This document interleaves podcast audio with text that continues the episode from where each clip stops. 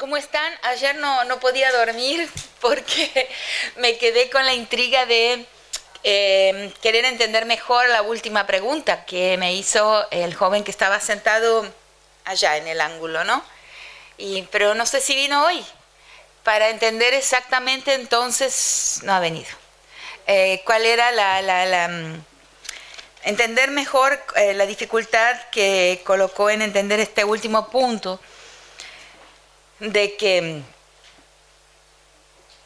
se podría pensar que, debe ser tan difícil, o sea, debe tener tantas consecuencias em, eh, retirar la posición de la posición femenina del lugar en que se encuentra, consecuencias em, em, muy amplias, ¿no? Un impacto muy amplio en una serie de otras jerarquías que posiblemente se apoyen y, sean subsidiarias o sean ah, eh, repliquen eh, la primera jerarquía, la primera escena de apropiación, de diferencial de prestigio y de poder, que es como es la escena de género en una escala eh, filogenética en una escala de una historia tan larga como la historia de la especie, como estábamos diciendo, eh,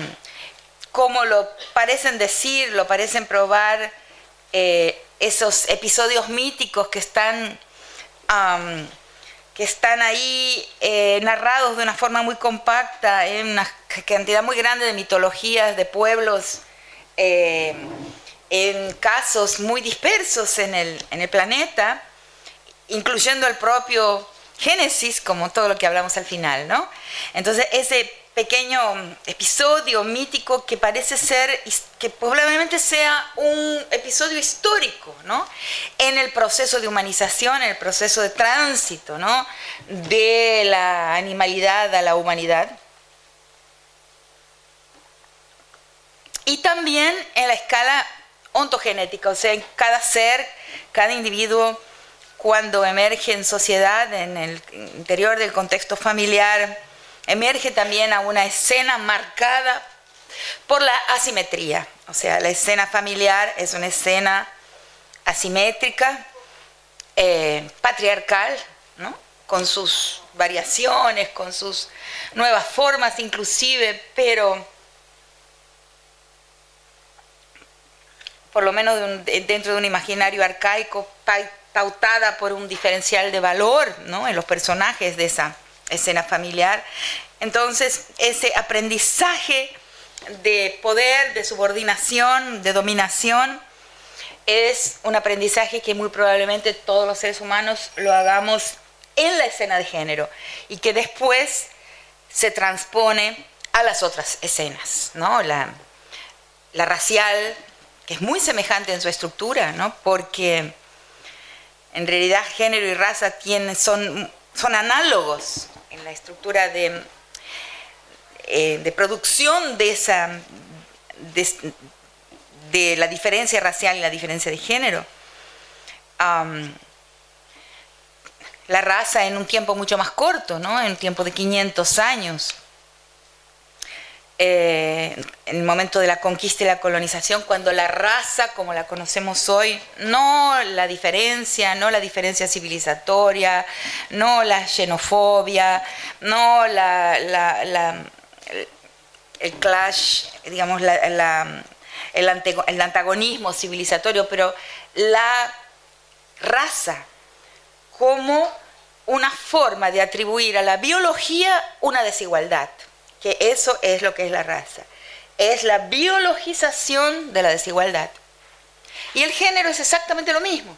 Es la biologización de una desigualdad. De apariencia. ¿No?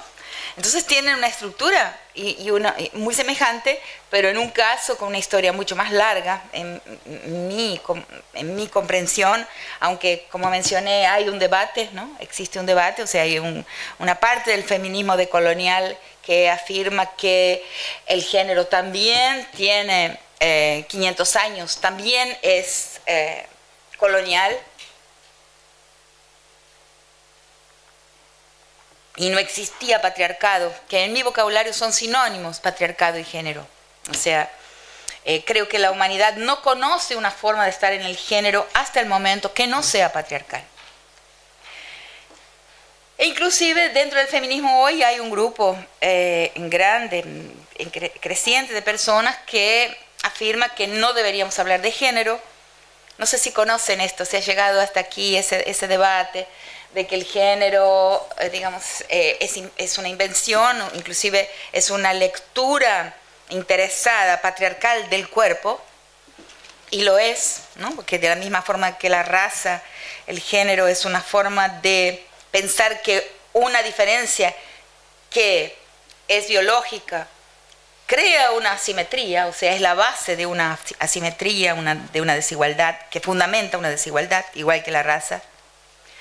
Eh, eh, entonces hay personas que, hay un grupo dentro del feminismo decolonial que también dice que, eh, y no solo de colonial, porque ahí tenemos inclusive Judith Butler, que no es eh, parte del movimiento de colonial o del feminismo no blanco, pero una serie de autores que hablan, que, que dicen, que afirman que hablar de género ratifica, consolida una, una, un binarismo que eh, no deberíamos trabajar para consolidar. Eh, yo estoy en desacuerdo con eso, ah, porque em, generar un, concepto, una categoría como género, como les expliqué ayer, fue un gran esfuerzo en el pensamiento feminista. O sea, entender que hay algo que no es de la naturaleza, que no es un que no es, que no es una determinación, el género justamente ¿no? nos aparta de un pensamiento, ah, de un cuerpo determinante, de una biología determinante. Eh, por lo tanto, ahí se da un enorme paso. Y si bien es una invención, si bien es no es una invención arbitraria, es una, es una categoría ah, construida sobre los cuerpos, eh, para leer los cuerpos, para atribuir un lugar a los cuerpos. Por lo tanto, de cierta forma ejerce una cierta violencia, ¿no? Todos aquellos que ah, no acatan eh, esta lectura de los cuerpos. Eh, em, de cualquier forma, eh, hablarla nos permite a nosotros eh, hacer una crítica de la desigualdad, hacer una crítica de la jerarquía. Y me, remite a una situación en la que se ve esto muy, mucho, mucho más fácilmente en esa discusión. No sé si quizás si no lo han visto en algún momento les llegará una crítica, esa crítica, que no hablemos de género porque género es como una categoría medio deslavada, medio mm, eh, eh, a, política, o sea que estabiliza eh, una creencia que en realidad ha hecho ya mucho daño. Este, entonces, e, eso está dando vueltas por ahí. He recibido críticas de, ese grupo de autoras, por ejemplo, el grupo de, de Glefas, no sé si conocen, de feminismo crítico, de, feminismo no blanco, de feminismo latinoamericano.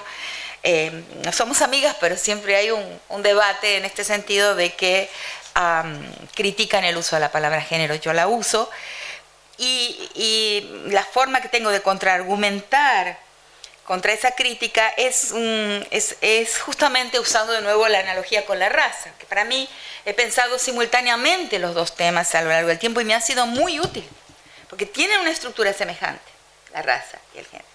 Son históricos, son creaciones históricas y son creaciones para la dominación, eso no hay ninguna duda, para la extracción de valor no reconocido, o sea, para la, para la extracción de valor no remunerado, o sea, ambas dos sirven de la misma forma. los productos y saberes que emanan de ciertos cuerpos, sean los cuerpos racializados como los cuerpos feminizados, son son saberes y productos que tienen menos valor, o sea, a los, cuales se puede apropiarse eh, por medio de una menor remuneración, de un menor reconocimiento, etc. Y eso es el efecto de la raza y ese es el efecto del género, que son herramientas fundamentales de la dominación. a esto vamos a, volver y si quieren también lo conversamos. Pero cuando, cuando comenzamos en Brasil la lucha por las cuotas, o sea, la lucha por las, la reserva de cupos para estudiantes negros en la universidad y para el ingreso, para las acciones afirmativas que permitirían a los estudiantes indígenas, porque piensen, por ejemplo, en un país como Brasil, eh, eh, no es que tenga en proporción con la población total una población gigantesca de estudiantes indígenas, de, indígenas, porque la proporción en Brasil de, indígenas por la población total de la nación es menor que en la Argentina. Es un dato muy raro, porque por eso lo digo, porque Argentina la proporción de población indígena por los censos es mayor que la población brasilera en, términos relativos con la población total. Eh, pero sí tiene una gran diversidad, una gran diversidad de pueblos, ¿no? una gran diversidad de lenguas, una gran diversidad de pueblos, eso sí, muy alta, la más alta en todo el continente. Pero son grupos pequeños, se aparece más con la situación colombiana, ¿no? En los, eh, pero Brasil tiene la máxima diversidad de pueblos y en números absolutos, naturalmente por, la, por el número de la población, son muchos, son un poco menos de un millón de indígenas. Eh, entonces, eh, em, cuando luchamos, cuando hicimos la lucha por las acciones afirmativas en la universidad, que es una universidad blanca, después dando antropología, enseñando antropología durante 20 años, después de 20 años de dar clases de antropología, un día después del proceso de las cuotas, se abrió la puerta y por primera vez en mi vida de profesora entró un estudiante indígena, un estudiante terena, que es de una población de Mato Grosso, a mi clase. Y fue un gran impacto. Mientras tanto, en México, naturalmente en Bolivia, en Guatemala, en los otros países, es usual un indígena, indígenas como indígenas, ¿no? sentarse en las clases de la universidad. Y en Brasil no, Brasil es una universidad muy blanca, muy segregada, muy, muy racista. Ah, entonces, con ese proceso, que fue un proceso bárbaro, o sea, un proceso, una página de la historia brasilera, tengo muchísimo orgullo al hablar de eso. Eh, uno de los argumentos que antagonizaron la propuesta, y fueron muchos, porque tocar la universidad, o sea, tocar el corredor que es la universidad, y que es el corredor por el que hay que transitar para llegar a las oficinas donde se decide, el, destino de los recursos de la nación. Por la universidad se llega, es como un corredor por el que se llega al poder, a la autoridad burocrática, o sea, las posiciones de las personas que ocupan esas oficinas y toman las decisiones que distribuyen los recursos de la nación entera. Entonces tocarla es, fue, realmente hizo saltar a las élites, ¿no? que son las que se reproducen en el ámbito universitario y aquí también, ¿no? O sea, países, los nuestros, América Latina, en los cuales la raza no está nombrada. O sea, no podemos hablar del tema género sin hablar del tema racismo, de hablar, no podemos hablar de nuestros temas feministas sin hablar de la cuestión de la raza y del racismo. Eh, el feminismo que no habla del racismo es un feminismo, como dije ayer, ah, blanco, institucional, acomodado, eurocéntrico, que no se sitúa en nuestro horizonte, que no se sitúa en nuestro medio, que no se sitúa donde realmente estamos, que no mira alrededor de nuestra realidad como ella es que piensa que está en Europa, que piensa que es posible pensar las cuestiones de la mujer como si no estuviéramos aquí. Y no es posible. Yo no lo creo.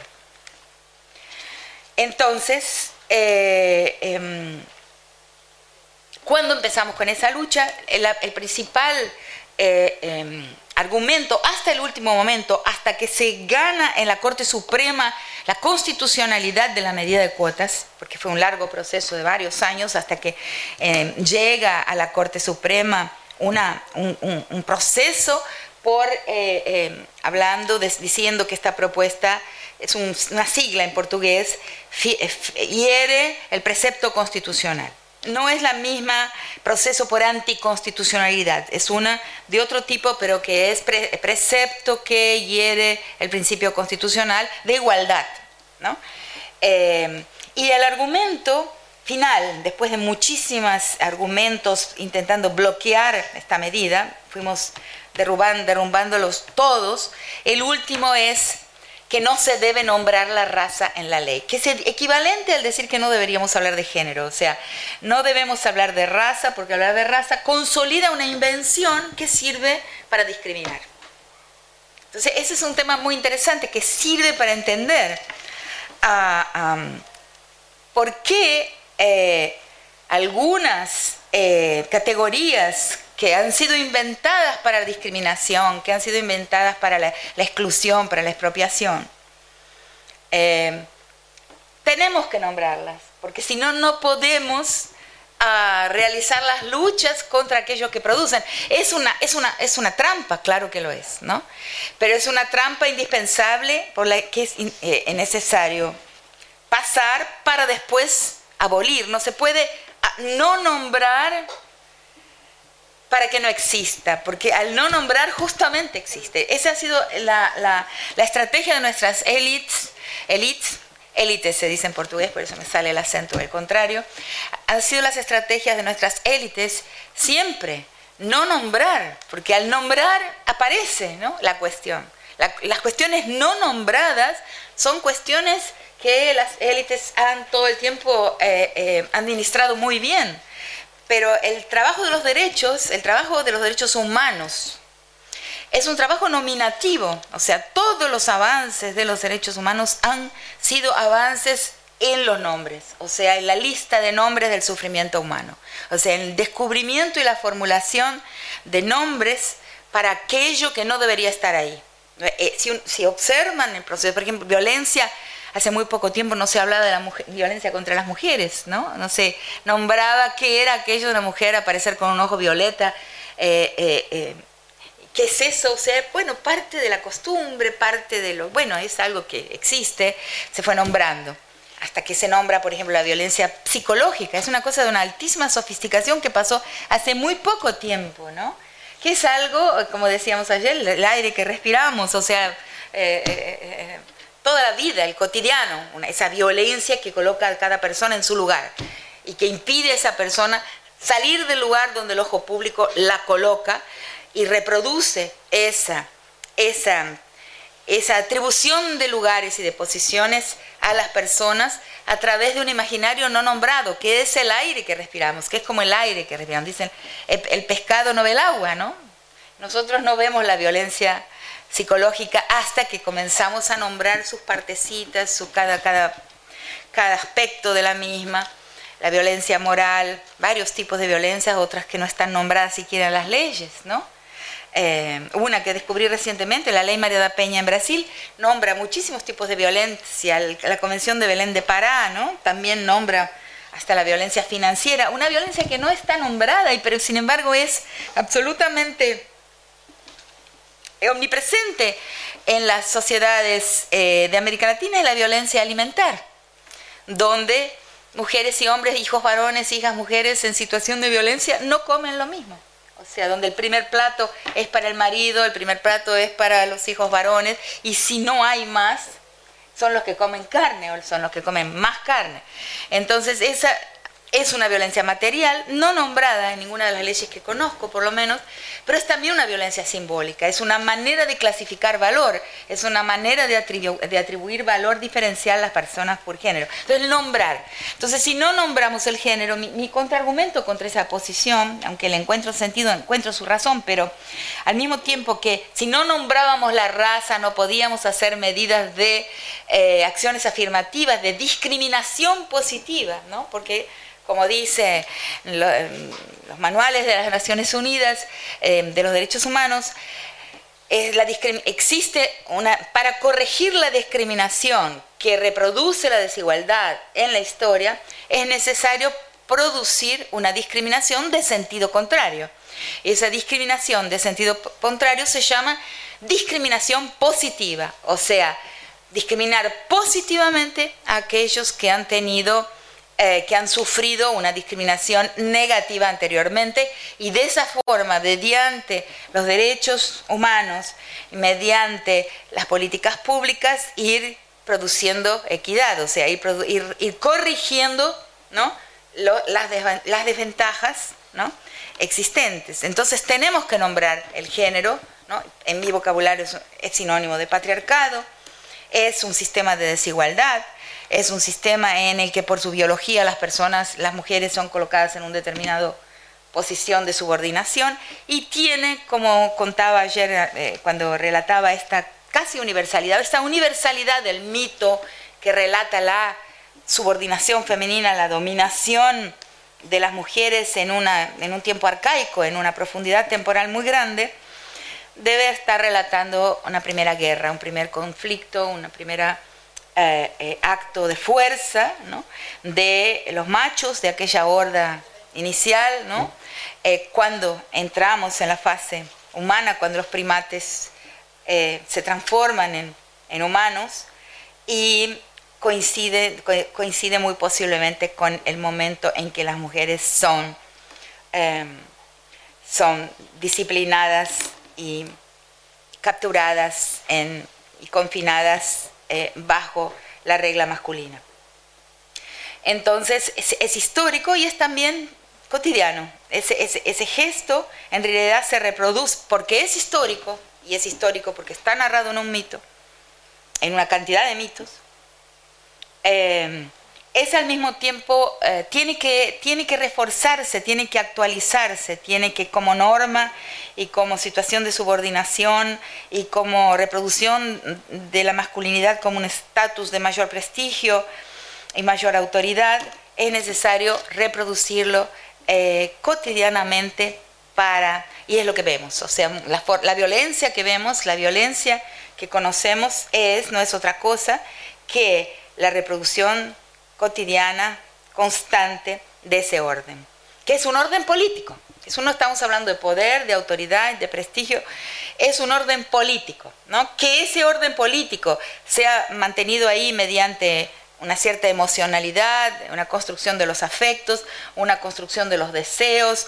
Sí, como todo lo que estábamos hablando ayer, no sé si todo el mundo que está aquí estaba ayer o no, pero eh, eh, es un orden eh, eh, político que tiene sus afectos asociados, tiene sus deseos asociados, eh, que no se pueden cambiar muy fácilmente. Hay una feminista, tengo su, dicho anotado en un, mi computador, en un lugar que lo puedo encontrar cuando lo busco, no tengo el computador aquí, pero hay una feminista eh, inglesa que tiene un texto en el que dice algo muy interesante, que no lo he visto dicho otras veces y que quizás lo hemos descuidado un poco en nuestras luchas. No se puede cambiar el deseo por decreto. Y ese es el problema, o sea, es el problema del camino nuestro. O sea, eh, eh, no podemos de un plumazo decir a partir de hoy no siento así, no quiero así, no me interesa esto, no obedezco a esta, a esta figura, a esta persona, no me subordino. Eh, no, o sea, hacemos em, varios gestos que erosionan ese orden, pero por un decreto, como muchas veces intentamos hacerlo, no podemos cambiar nuestro deseo porque nos traiciona, porque entra por, por la sombra, entra por donde menos lo percibimos y acabamos traicionándonos, sino lo primero que se debe hacer es tomar conciencia de cómo está estructurado el mundo. Eh, eh, y con infinita paciencia erosionar con la mala práctica. ¿no? Eso es un precepto eh, de los pensadores postestructuralistas, ¿no? Un debate también, ¿no? el debate de la mala práctica, el debate de las desobediencias capilares, de las desobediencias finas, o sea, es, posibles, ¿no? Eh, de los errores eh, constantes con los cuales vamos desconstruyendo esa pirámide, esa realidad tal como ella es. Que nos estructuró la, la sentimentalidad y que nos estructuró inclusive la cognición. Entonces, el camino, yo creo que es ese camino de los postestructuralistas, del desmonte, de la erosión, de eh, mover el suelo, mover el piso, eh, em, de esa realidad eh, con pequeños temblores. Este, si no, de nuevo vamos a producir la separación entre las vanguardias, o sea, aquellos que viven de acuerdo con un, con, con un libreto, ¿no? Eh, eh, y el resto, el resto de las personas que no acepta esa catequización, esa misión civilizatoria y ese, distanciamiento entre las vanguardias y la gente en general es, ha sido un error del pasado, ¿no? Eh, y, es, uno de los problemas que tenemos es eh, no reproducir eh, los, los, errores que ya cometimos y que nos, llevamos, que nos llevaron a, a perder batallas y a fracasos políticos, ¿no? Bueno, entonces, eh, dicho esto, eh, estoy defendiendo eh, la necesidad de nombrar lo que estas jerarquías y,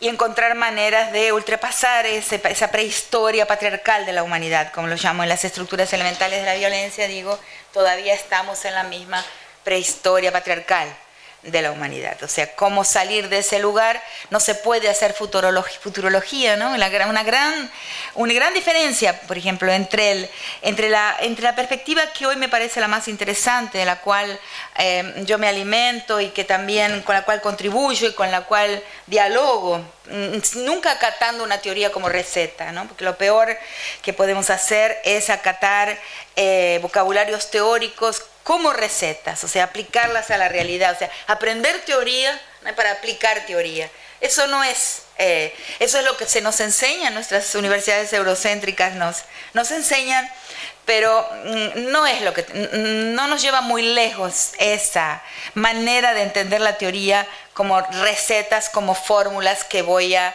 hacer calzar en ellas la realidad. Entonces, eh, em, dentro de...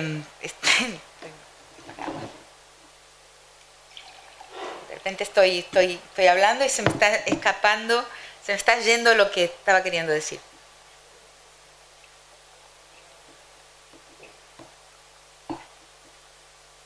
Entonces, una de las grandes diferencias entre la perspectiva de la colonialidad, la crítica de la colonialidad y el marxismo, por ejemplo, o sea, a pesar de la, que la crítica de la perspectiva de la colonialidad es una crítica del proceso de la acumulación, o sea, de, del, proyecto, de lo que en mi vocabulario llamo el proyecto histórico del capital,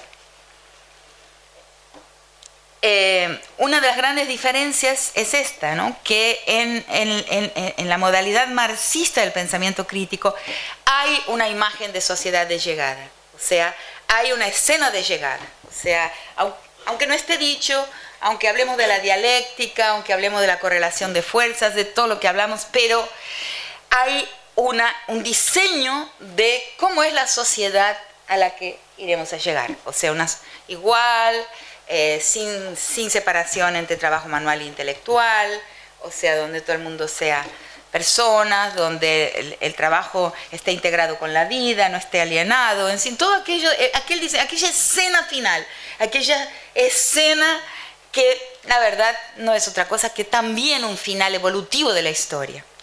Y en la perspectiva que me parece más interesante, que es la mía en el presente, eh, no hay ese diseño de llegada, lo que hay es una forma diaria de abrir brechas en el presente, o sea, de, de abrir fisuras, eh, un poco de forma bastante semejante a la, perspectiva em, em, postestructuralista, o sea, ir desestabilizando lo que hay para ver lo que emerge para ver lo que emerge. Yo creo que eso es, em, es entender el espíritu trágico que es característico de la vida humana, o sea, aprender a vivir en la incerteza. O sea, que es lo más difícil de todo, porque en general los vanguardismos políticos, las vanguardias políticas, proponen certezas, o sea, capturan naturalmente los jóvenes y todos nosotros en algún momento de nuestra vida lo que hemos buscado son certezas, o sea, separar muy bien el bien del mal, separar muy bien eh, eh, eh, em, la verdad de la mentira, em, pero em, es un error. O sea, la verdadera eh, forma de caminar es soportar eh, la ambivalencia, ¿no? el espíritu trágico, la, mezcla del bien con el mal, de la verdad con la mentira, y desestructurar aquello que nos hace desmontar, desobedecer, jugar con todo aquello ah, ¿qué nos hace sufrir o qué hace sufrir a las personas? Son dos caminos completamente diferentes. ¿Entienden lo que quiero decir? Y el feminismo en el que yo creo, por lo menos, tiene esa política eh, erosionadora, eh, em, de esa desobediencia capilar diaria, eh, sin necesidad de la, de la decapitación, vamos a decir así. Hay momentos en que como Zizek dice, ¿no? La guillotina tiene que caer sobre el pescuezo y, la cabeza tiene que rodar por tierra, o sea, del, sistema, del mundo, del patriarca, de lo que sea. Pero eso no es algo que, se cometen muchos errores si, pensamos que vemos con mucha claridad. Nunca vemos con demasiada claridad. Solo vemos con claridad lo inmediato y la única utopía de la historia es esa incerteza, es esa imprevisibilidad. ¿no? Yo uso mucho en mis textos una película que me encanta que es Matrix, ¿no? Sobre la lucha del bien contra el mal está ahí dada por la lucha entre un personaje que dice que todo es previsible, que todo ya está decidido de antemano, y nosotros podemos tener personas a la derecha y a la izquierda que digan que está todo ya entendido y decidido de antemano. Y el otro personaje que habla de la, no programación, la, la la fresta de luz, o sea, la, eh, eh, la luz eh, de indecidible, de imprevisible que tiene la historia todo el tiempo. O sea, la utopía de la historia que nadie nunca consiguió desbarrancar es la utopía de su propio arbitrio, de su propia imprevisibilidad, indecidibilidad y libertad. La libertad está ahí. Entonces, eh, en la no imposibilidad de la captura, ¿no? de las verdades, de las certezas, de cómo será el mundo, cómo es el mundo que debemos, cuál, cómo será el mundo del futuro cuando todas las cosas se pongan en su lugar. Eso es muy, muy peligroso, muy, muy peligroso. Lleva autoritarismos del bien que son a veces tan malos como los autoritarismos del mal. Es muy chocante lo que estoy diciendo. Si yo me lo hubiera escuchado decir cuando tenía 20 años, hubiera hecho aquí mismo en la puerta una, una, una, una marcha así. ¿Qué va a ser? Pero sí creo eh, eh, en lo que estoy diciendo, eh, em, que el espíritu trágico de la historia es lo más importante y para el feminismo también muy importante por esto de que no se pueden modificar los deseos por decreto, sino que tenemos que ir lento, ¿no? burlándonos un poco de nosotras mismas, de nosotros mismos, mostrándole a los hombres cómo son víctimas del mandato de masculinidad. he sido muy atacada dentro del feminismo por eso, también hubo un debate en un momento. Em, en México cuando dije que, que ah, mismo la, violación eh, eh, es esta cosa horrenda porque está leída y está sentida dentro de una atmósfera patriarcal.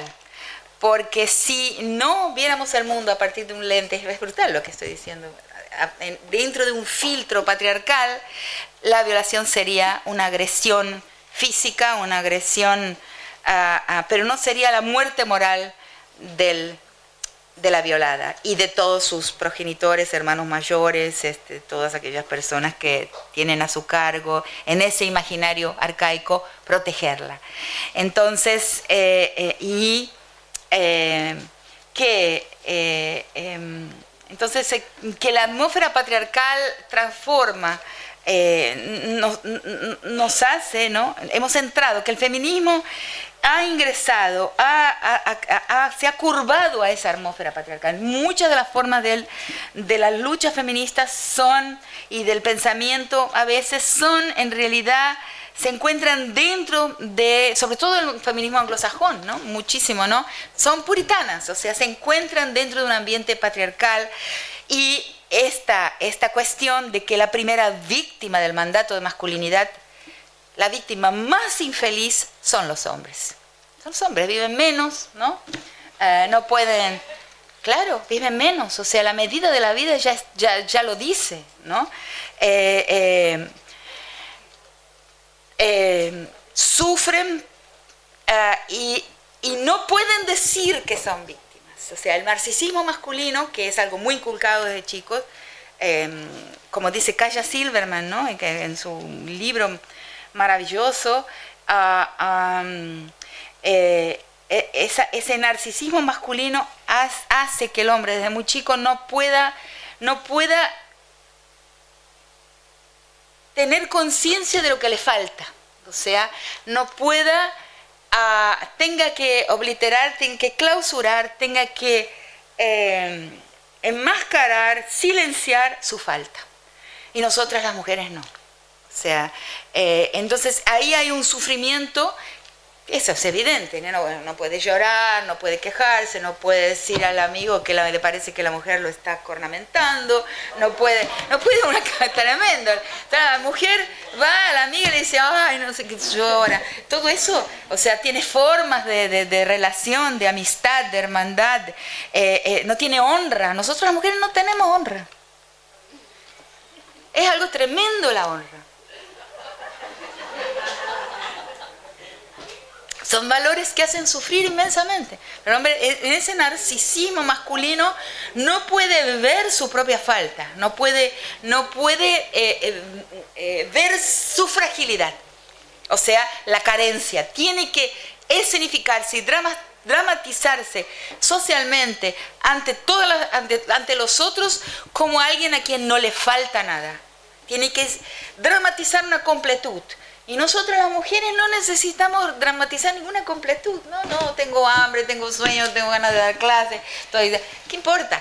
Lo que pasa es que cuando estamos en la posición profesoral tenemos que ser o en la posición estatal o en la posición institucional, porque esas posiciones son masculinas por una larga historia, tan tiene el ADN de la masculinidad, aunque en algunos momentos seamos mujeres que ocupemos el estrado Ahí sí, uno entonces tiene que aprender a ese narcisismo, o sea, esa simulación de un nada falta. Esto es una propaganda, no, no me olvidé de bajar el...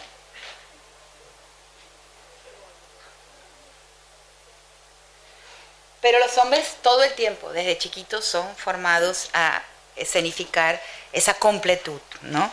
Que es la potencia, que es justamente la potencia, ¿no? De la que hablábamos ayer. Bueno, entonces, eh, en la clase de hoy mm, pensaba dar una continuidad a lo que una compañera me quería hacer una pregunta. A mí me gustan las clases, el diálogo, el diálogo eh, eh, insta a uno a pensar más, se acuerda uno de decir cosas que se olvidó de decir. pero quizás lo dejamos para el final. Tu pregunta, ¿qué era importante y que, Ah, era tuya y qué hace hablar. Entonces dejemos una media hora así o un poco más, me avisan, para las preguntas al final. Entonces lo que el tema hoy sería continuar. ¿Qué pasó después? O sea, en el primer momento, como les expliqué muy rápidamente, tuve mi género feliz, o sea, que donde no había violencia, una sociedad con bajísimos niveles de violencia. Después tuve el, el encuentro con la violencia de género y que da origen a varios de la, mitad, prácticamente un poco más del libro, las estructuras elementales de la violencia.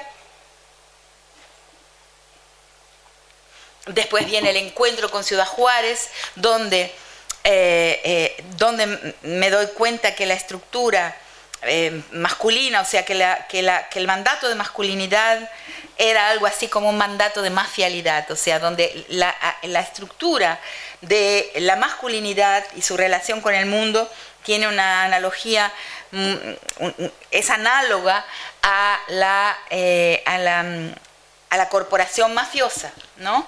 Eh, y ahí salgo de la, la prueba, la tributación y la prueba ante los ojos de los pares, que estaba en el análisis de la violación, en las estructuras elementales de la violencia, salgo a aplicar esa lectura a lo que estaba sucediendo en, Ciudad Juárez no puede ser probado porque el poder no puede ser observado y como expliqué ayer son evidentemente crímenes del poder. Cuando ustedes ven crímenes que nunca se resuelven, el asesinato de Kennedy es el caso así paradigmático, pero hay muchos otros, crímenes eh, candela, ¿no?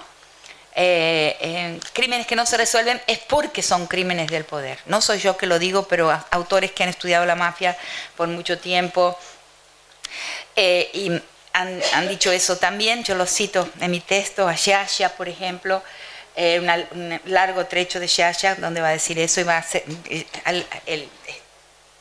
hace una lista de crímenes nunca resueltos y dice, es porque son crímenes de grandes poderes. Eh, entonces, em, eh, esa, esa, esa, corporación, ese pacto corporativo que es en un primer momento el pacto corporativo de los hombres, la hermandad masculina, la, cofradía masculina, se transpone, se transpone muy fácilmente en la hermandad mafiosa y la corporación mafiosa. Eh, em, y puede ser leída desde esa perspectiva. Y no puede ser observada. Yo no puedo decir que la hipótesis que trazo en la escritura en el cuerpo de las mujeres asesinadas en Ciudad Juárez puede ser comprobada. No hay ninguna forma, porque el, poder no puede ser observado. O sea, el poder es, su estrategia principal es la opacidad, o sea, es el encubrimiento y es eh, los códigos del pacto entre aquellos que comparten poder y que no son transparentes, no tienen visibilidad, no pueden ser vistos, eh, ni mucho menos etnografiados, ni mucho menos, eh, es muy difícil acceder ¿no? a lo que está pactado allí, a las formas que tiene ese pacto, pero uno puede hacer apuestas, o sea, cómo debe ser, qué debe estar por detrás de una gran cantidad de episodios, de una gran cantidad de eventos que están dispersos, que son observables, que están en los diarios, están en los medios, que las personas los cuentan, que en el caso de Ciudad Juárez, cuerpos que aparecen, policías que mezclan evidencias, que mezclan cuerpos, partes de cuerpos, eh, ropas que dicen que un determinado cuerpo está en una tumba, está en otra, o sea, que trabajan constantemente para que no pueda ser, eh, eh, no pueda ser clarificado, no pueda ser resuelto un crimen que eh, se desarrolló por una gran cantidad de, años, por más de una década. Entonces, podemos proponer lecturas de esto. Esto es lo que yo he hecho y otras personas también. Como creo que dije aquí, hubo muchísimas hipótesis sobre el caso de Ciudad Juárez.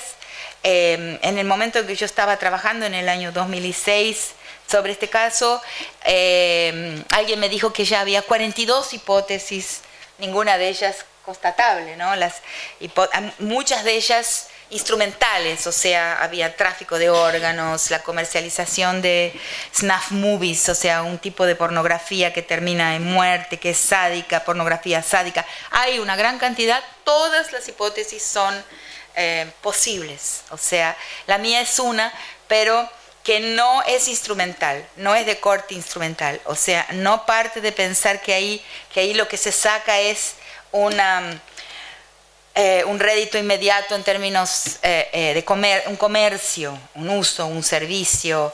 Ah, más bien partiendo de mi lectura de la violación en las estructuras elementales de la violencia, lo que digo es que ahí hay una, una expresión de eh, jurisdicción, o sea, de soberanía jurisdiccional, de soberanía territorial que se expresa escribiéndose en el cuerpo de las mujeres como un bastidor, como un pizarrón, donde esos dueños del lugar, donde esa dueñidad Em, esa soberanía jurisdiccional, eh, escriben su capacidad de controlar, de matar, de desaparecer, etc. Y más bien lo leo eh, em, en su aspecto expresivo, comunicativo, y digo que ahí se estabiliza un lenguaje. Sea, lo que es muy duro decir, algunas autoras como María Victoria Uribe de Colombia me han dicho, por ejemplo, que es muy terrible decir decir eso, ¿no? Porque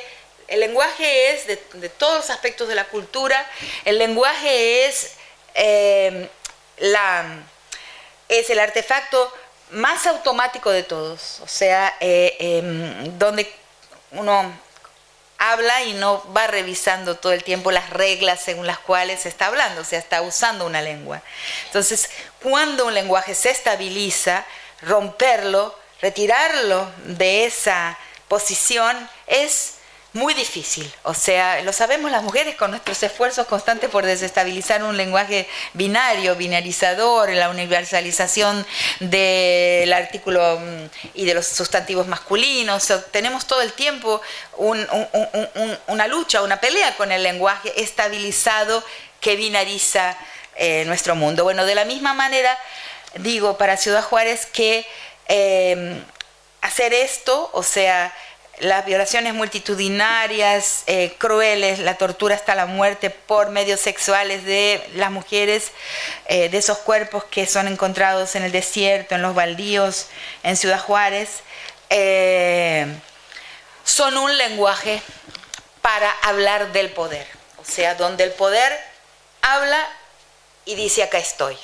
Esa es, es mi lectura, o sea, y de alguna manera ha sido, eh, he contado con que para las madres que estaban ahí, ninguna de ellas está más ahí, ¿no?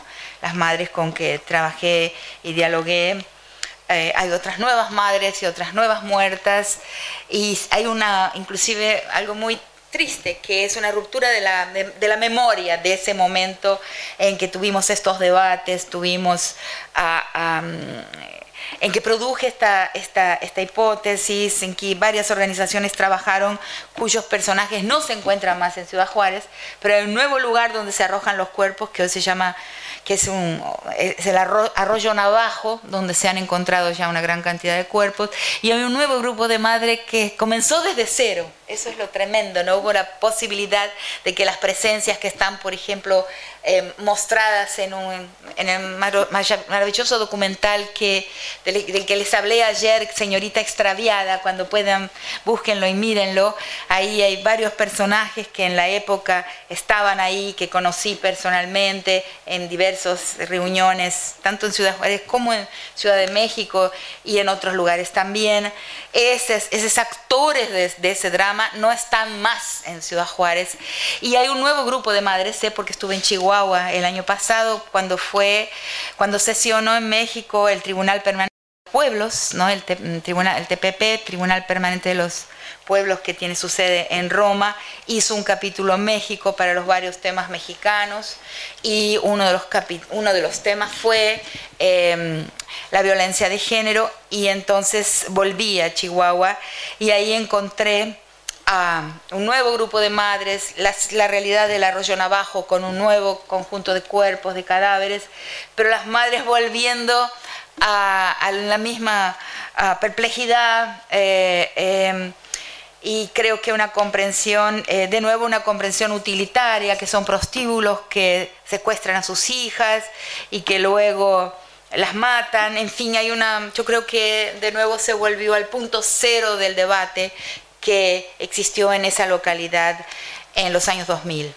Es eh, increíble porque la gente se dispersó, porque les mataron parientes, les mataron familia, los amenazaron de muerte, en, un caso ofrecieron una indemnización importante, entonces se, se, disolvió aquel grupo que volvió a Ciudad Juárez una ciudad conocida en el mundo, ¿no?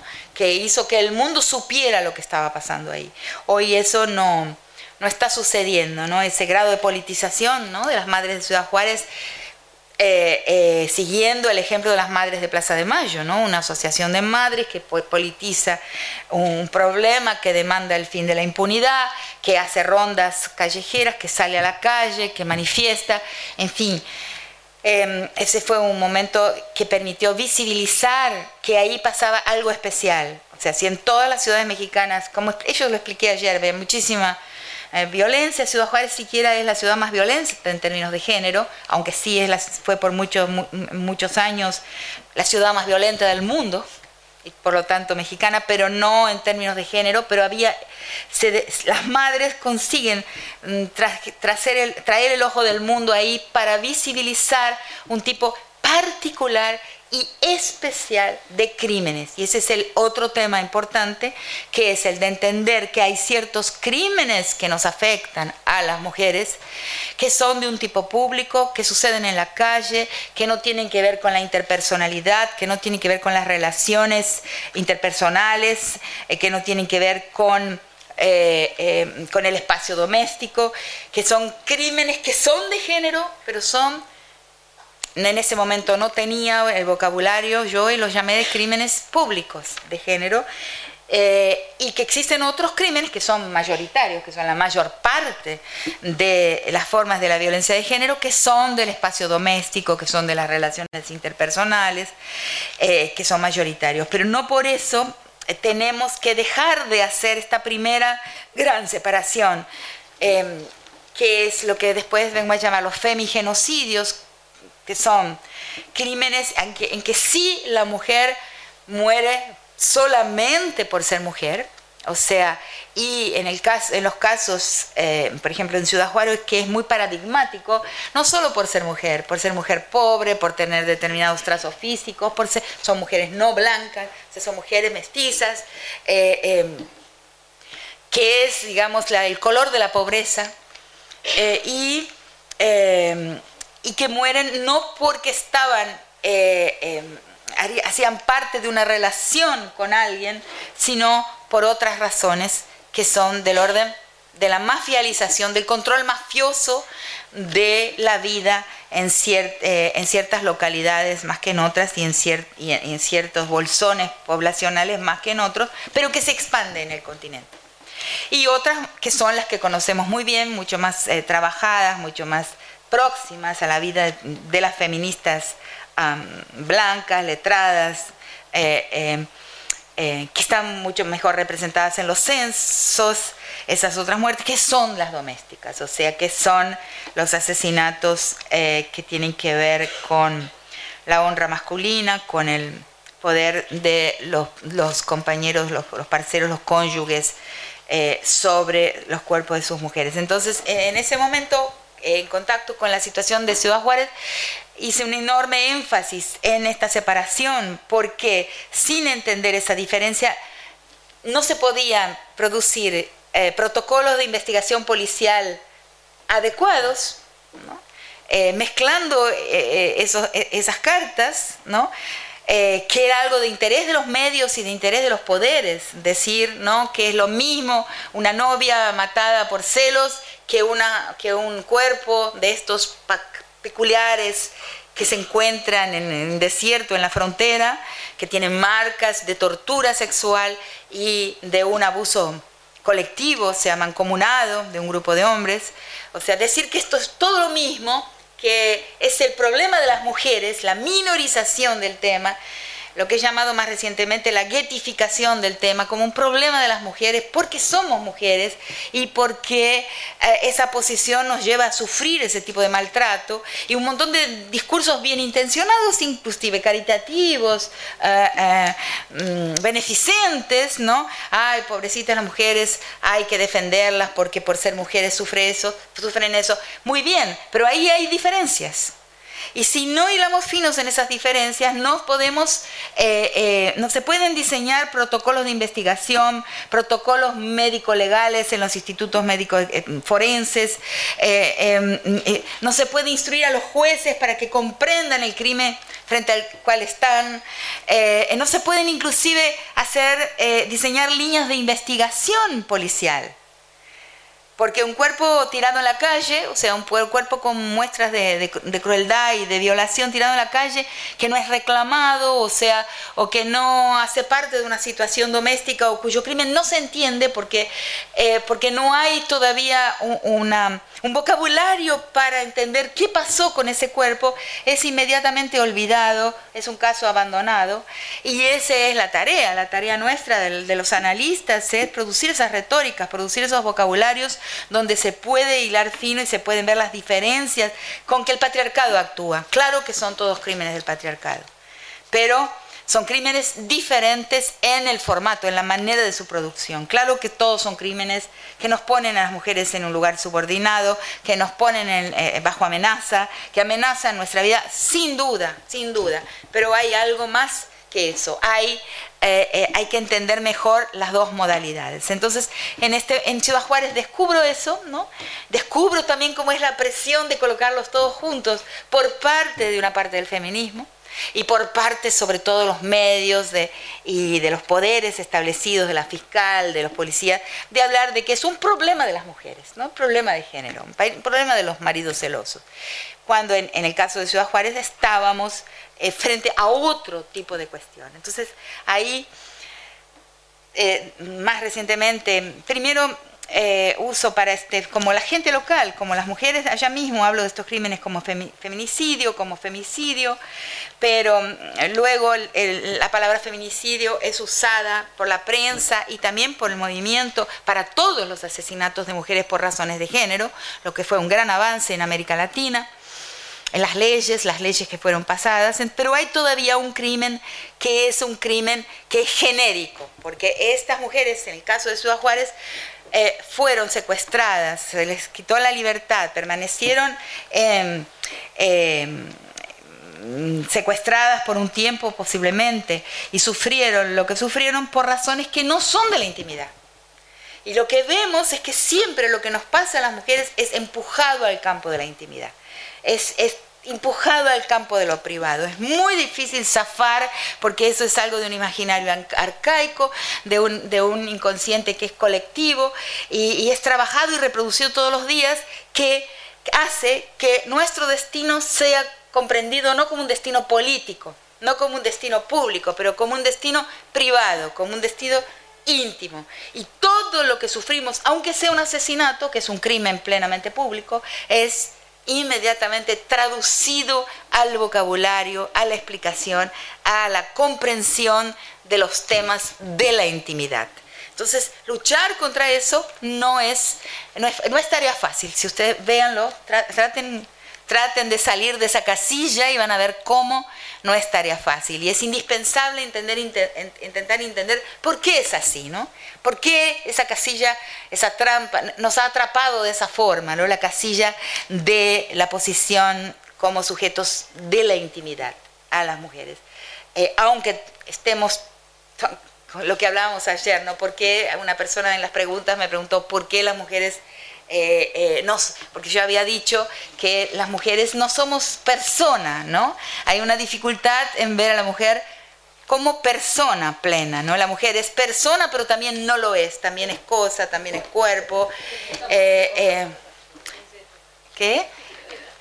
Entonces, ¿por qué y justamente esto, ¿por qué lo que nos pasa a nosotros no es del interés general? O sea, no es un tema universal, no es un tema tan central como la economía, la política, la sociedad, porque es un tema bueno de las relaciones íntimas y entonces mostrar que en muchos casos y en proporciones crecientes, sobre todo en América Central y en México, en Colombia, pero también en bolsones eh, no todavía no revisados adecuadamente de nuestros países del sur, eh, lo que nos pasa, las formas de agresión a nosotras, nos, no constituyen solamente un tema de la intimidad. E inclusive hoy en día, cuando suceden en la intimidad, están afectados, inflexionados por, por la atmósfera de guerra, por la atmósfera de confrontación bélica, ¿no? Que está en las calles, en muchos bolsones, en muchos reductos de, de las ciudades. Entonces, en, en, eh, eh, en Ciudad Juárez eso se, me presentó claramente, ¿no? Esa, esa, separación y esa necesidad de hablarlos como crímenes de género, pero diferentes entre sí. Y además, hablando de femigenocidio, podemos hablar de una gran cantidad de crímenes que tienen que ver con las formas paraestatales de actuar, o sea, con las guerras represivas, ¿no? Con las, lo que se llaman en varios países conflictos internos, que en realidad no son conflictos internos, pero son eh, eh, autoritarismos de estados, eh, son em, terrorismo de Estado, em, son la duplicación del Estado en formas paraestatales de control social y también son el avance de las corporaciones armadas de tipo mafioso que capturan a la sociedad. Entonces ahí aparece la palabra que me servía, que son, que es la, que es las que es eh, la categoría de nuevas formas de la guerra. Entonces hablo en un librito que no, no circula por aquí, pero yo lo, pero está en PDF, eh, porque fue publicado en México, que se llama Las nuevas formas de la guerra del cuerpo de las mujeres.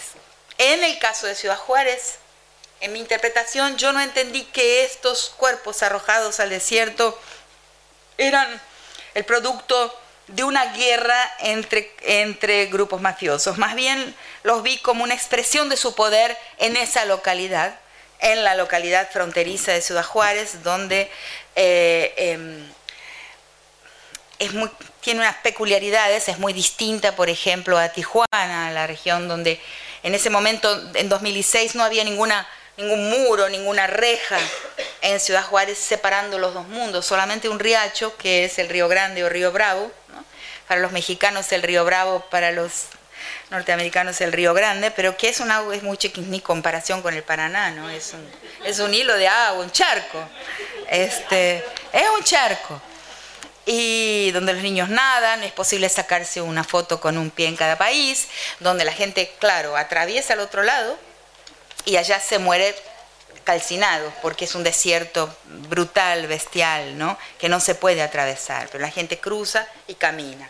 Algunos llegan, otros no llegan, eh, eh, mueren de sed, mueren eh, de calor, o sea, es un desierto bárbaro, brutal, de 50 grados en esa frontera mexicana. Es muy curioso porque quien viene desde el norte, quien viene desde Houston, quien viene desde Texas, Texas, por ejemplo, va bajando, va bajando y cuando termina todo, o sea, cuando la, naturaleza se transforma en un desierto marrón en donde hay solamente eh, esqueletos, como los dibujitos animados, esqueletos blancos así boca arriba, ahí empieza México. Ahí está donde termina, eh, ahí es el límite trazado por la guerra de expropiación, ¿no? Donde Estados Unidos se comió una gran parte, ¿no? Del territorio mexicano.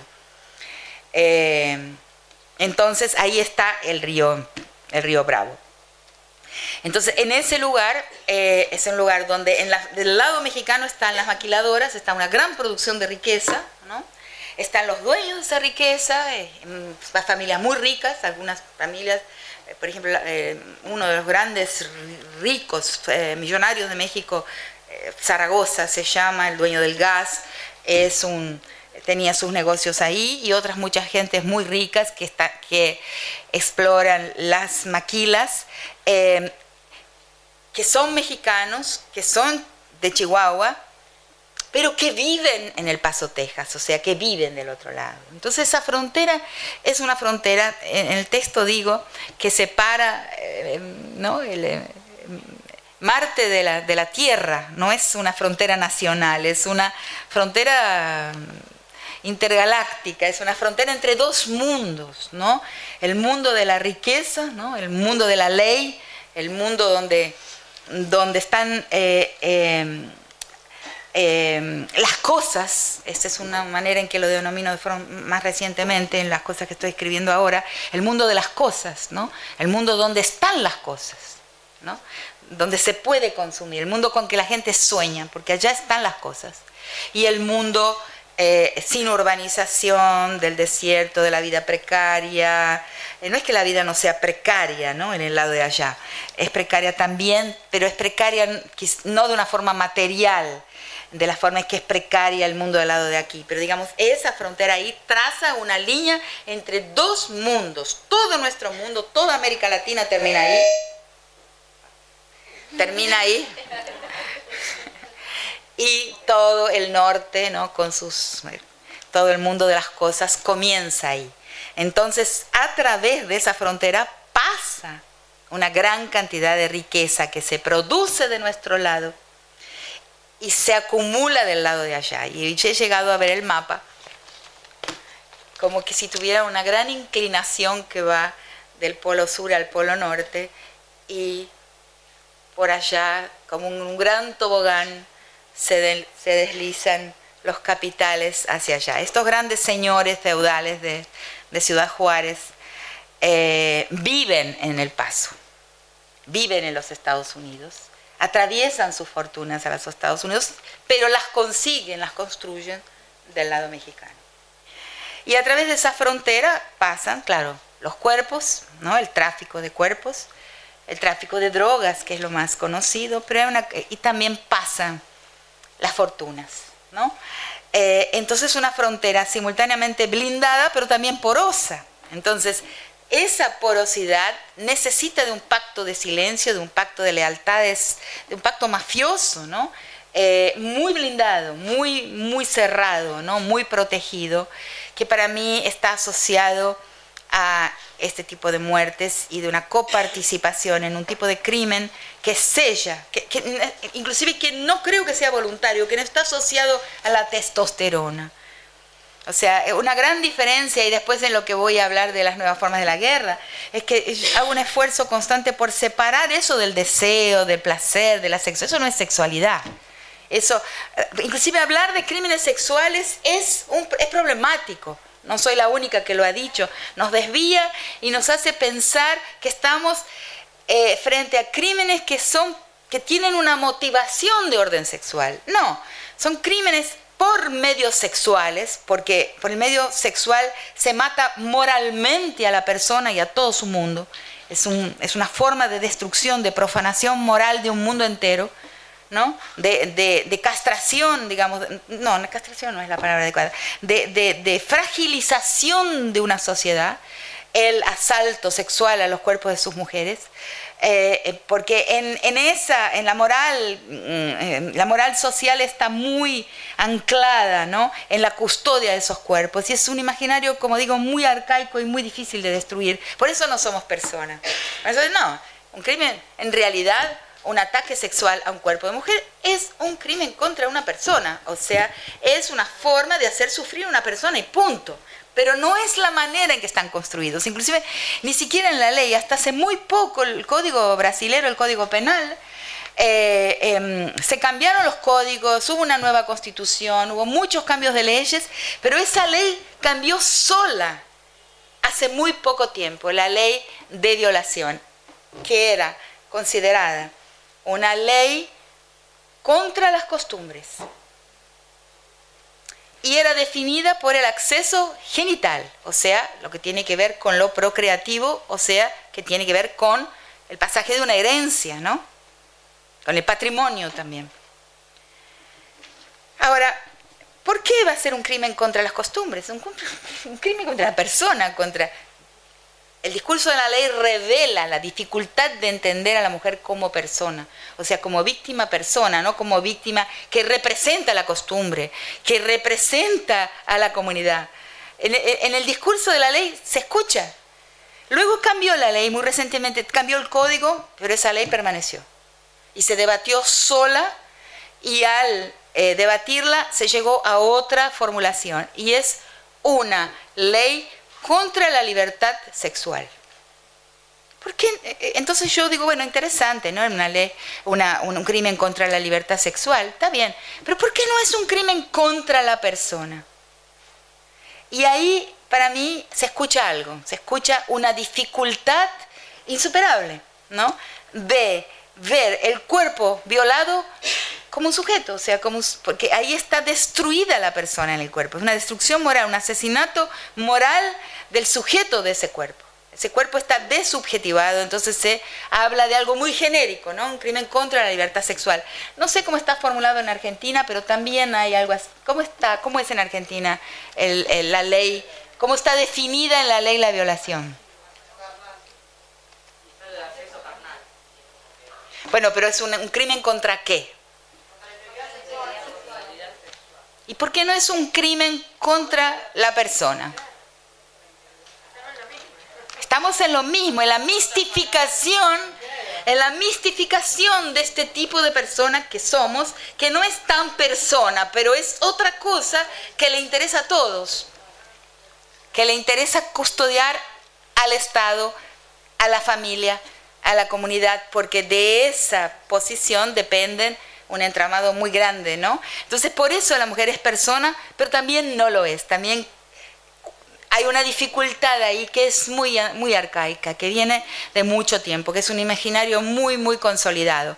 Yo lo veo así, creo que, es, bueno, puede haber diferencias de opinión, porque son formulaciones que nos ayudan a ver determinadas cosas y ensombrecen otras, claro que sí, siempre son.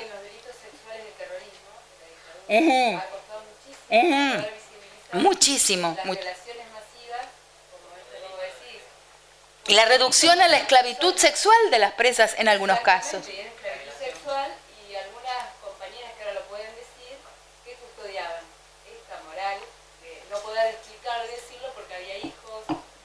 Seguramente. hay un, hay un cortometraje hecho, eh, un documental con, con entrevistas a, a, desaparecidas que sobrevivieron, que lo hizo mm, María Sonderegger y... ¿Cómo se llama? Eh, bueno, es un documental y al final de todo hay una entrevista a una mujer que estuvo presa en Córdoba y casi en llanto ella cuenta cuando sale, cuando se encuentra con su familia, que se encuentra con su padre y ella quería contar, ¿no? Eh, quería hablar mm, de lo que había pasado y su papá tenía una única preocupación. Ella lo cuenta, te violaron. Y ella no quería, pero te violaron. Es lo único que le interesaba saber. ¿Por qué? Porque la violación es por interpuesta persona una agresión al tutor, o sea, al hombre que tiene que tener la moral y la honra de poder custodiar, cuidar, tutelar ese cuerpo. Y deshacer eso es una, es una tarea hercúlea, pero que es la tarea que tenemos a nuestro frente. O sea, eh, no es porque los hombres no tengan que ser solidarios con las cuestiones de las mujeres, pero tienen que entender que hay una persona. O sea, y que la violación es una agresión por medios sexuales, pero es un arma.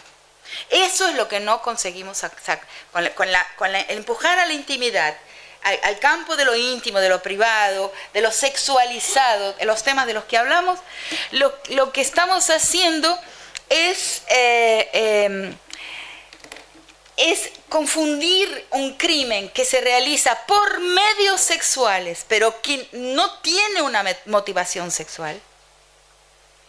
Esto es, ¿no? Con un, con, con un crimen por un móvil sexual. Entonces, con la palabra crimen sexual existe ese problema. Existe ese problema porque confundimos el formato por el móvil y los transformamos en crímenes de la testosterona, la libido, el deseo, la masculinidad. Es un mito. Eso es lo que los presos nos decían. ¿Se acuerdan ayer cuando comencé a explicar eh, las escuchas eh, entre los presos? No sé si estaban, bueno, los que estaban aquí, que los presos decían, no entiendo, no consigo entender qué hice. Yo tenía una mujer en la casa que me gustaba todavía, que la quería tenía varias novias con que salía a veces, marginal, ¿no? Tenía, iba a los prostíbulos con los amigos el viernes, los sábados íbamos a, beber, a, a, parrandear, ¿no?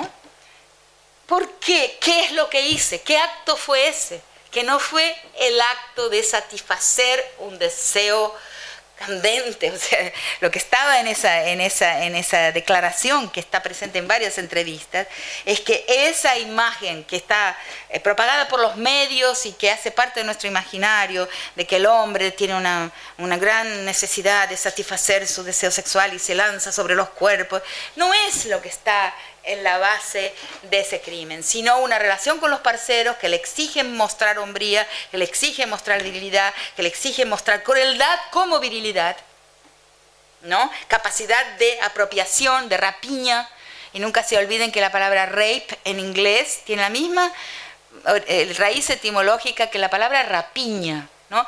La, eh, la, violación, la rapiña y el consumo son conceptos eh, que hacen parte del mismo universo de sentido. Eh, entonces, eh, la consumición de ese cuerpo, el poder consumirlo, ¿no? el poder alimentarse del tributo que viene de él, todo eso está relacionado. Y la motivación no es sexual, y sí política, y sí de poder. Por eso ese esfuerzo del que ayer hablábamos, de constante de traer esto que nos interesa a la política, a, a las consideraciones de un orden político que en otros espacios, en otras jerarquías, se basa y aprende y bebe en la fuente de este primer orden político y de poder, que es el orden de género, la primera escena.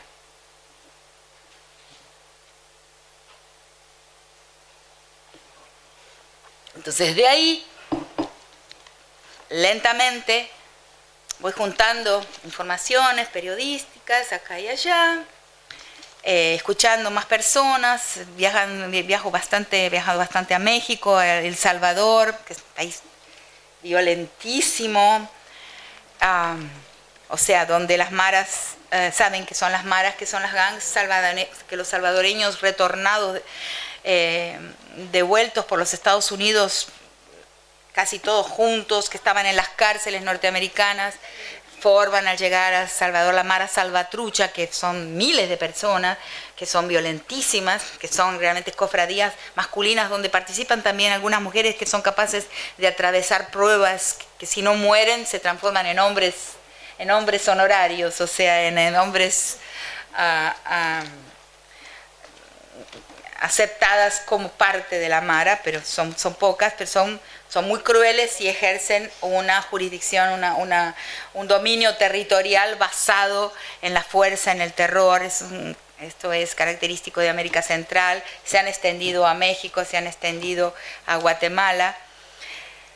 Eh, y, es uno, y, colocan su, su mano de obra bélica al servicio de la acumulación mafiosa. Entonces, he viajado varias veces a América Central y a México. Eh, he colaborado con las ONGs em, salvadoreñas y luego ahora desde hace ya casi tres años de Guatemala, después de colaborar con las mexicanas de Ciudad Juárez y mi comprensión de este tipo de fenómenos naturalmente se amplió. Siempre queriendo salir del tema, ¿no? Como te expliqué allá, ¿no? Un tema provisorio, un tema que un día sí... Es terrible, pero es la vida real, es la vida real. Eh, y entonces, y, fui viendo también algunos fenómenos que suceden en Brasil, en Argentina, ¿no? El caso de Rosario es un caso fuerte, ¿no? Para las personas que estudian esto. Y eh, entonces formulo esa idea de las nuevas formas de la guerra. A partir de la observación de lo que le pasa al cuerpo de las mujeres, eh, tenerlo como una, algo, una punta del hilo que nos permite diagnosticar una fase que llamo ahora de apocalíptica del capital. Entonces lo voy a, lo voy a describir de la forma más rápida posible y después eh, em, podemos conversarlo y dialogarlo. Pero em, lo que en Ciudad Juárez le llamo de, una de un segundo estado, o sea, eh, hablo de estos crímenes como de los crímenes de un segundo estado. O sea, ¿qué quiero decir?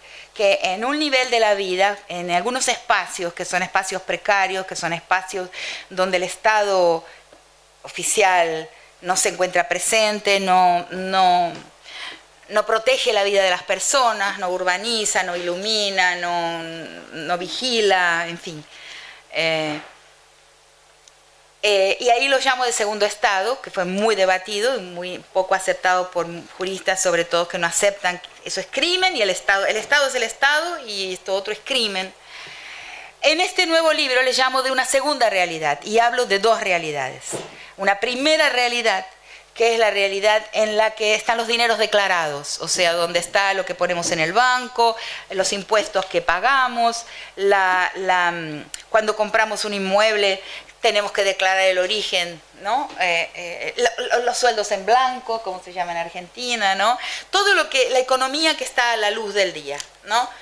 Ah, y luego hay una segunda economía que, es, que son los caudales que no se declaran, o sea, que no se producen y no, no circulan a la luz del día, que se encuentran en esta segunda realidad. Pero, digo en ese, en ese texto, si nosotros consideramos que las leyes, sobre todo en América Latina, tienen, eh, eh, tienen un, una muy fuertemente, una fuerte inclinación a la defensa de la propiedad, las, leyes, eh, las leyes, el discurso del Estado, el discurso jurídico del Estado, pone un énfasis muy grande en la custodia y la protección de la propiedad privada, de los diversos tipos de propiedad. Eh, en esa segunda realidad, donde hay propiedad, donde hay inmensos caudales, ¿quién los vigila?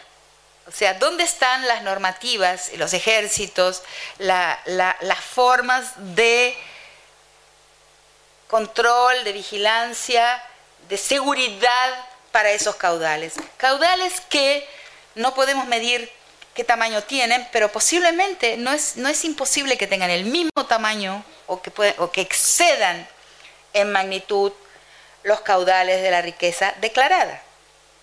Por ejemplo, en ese texto cito a Manuel Castells, que es un sociólogo mainstream, no se puede decir que sea un sociólogo particularmente crítico.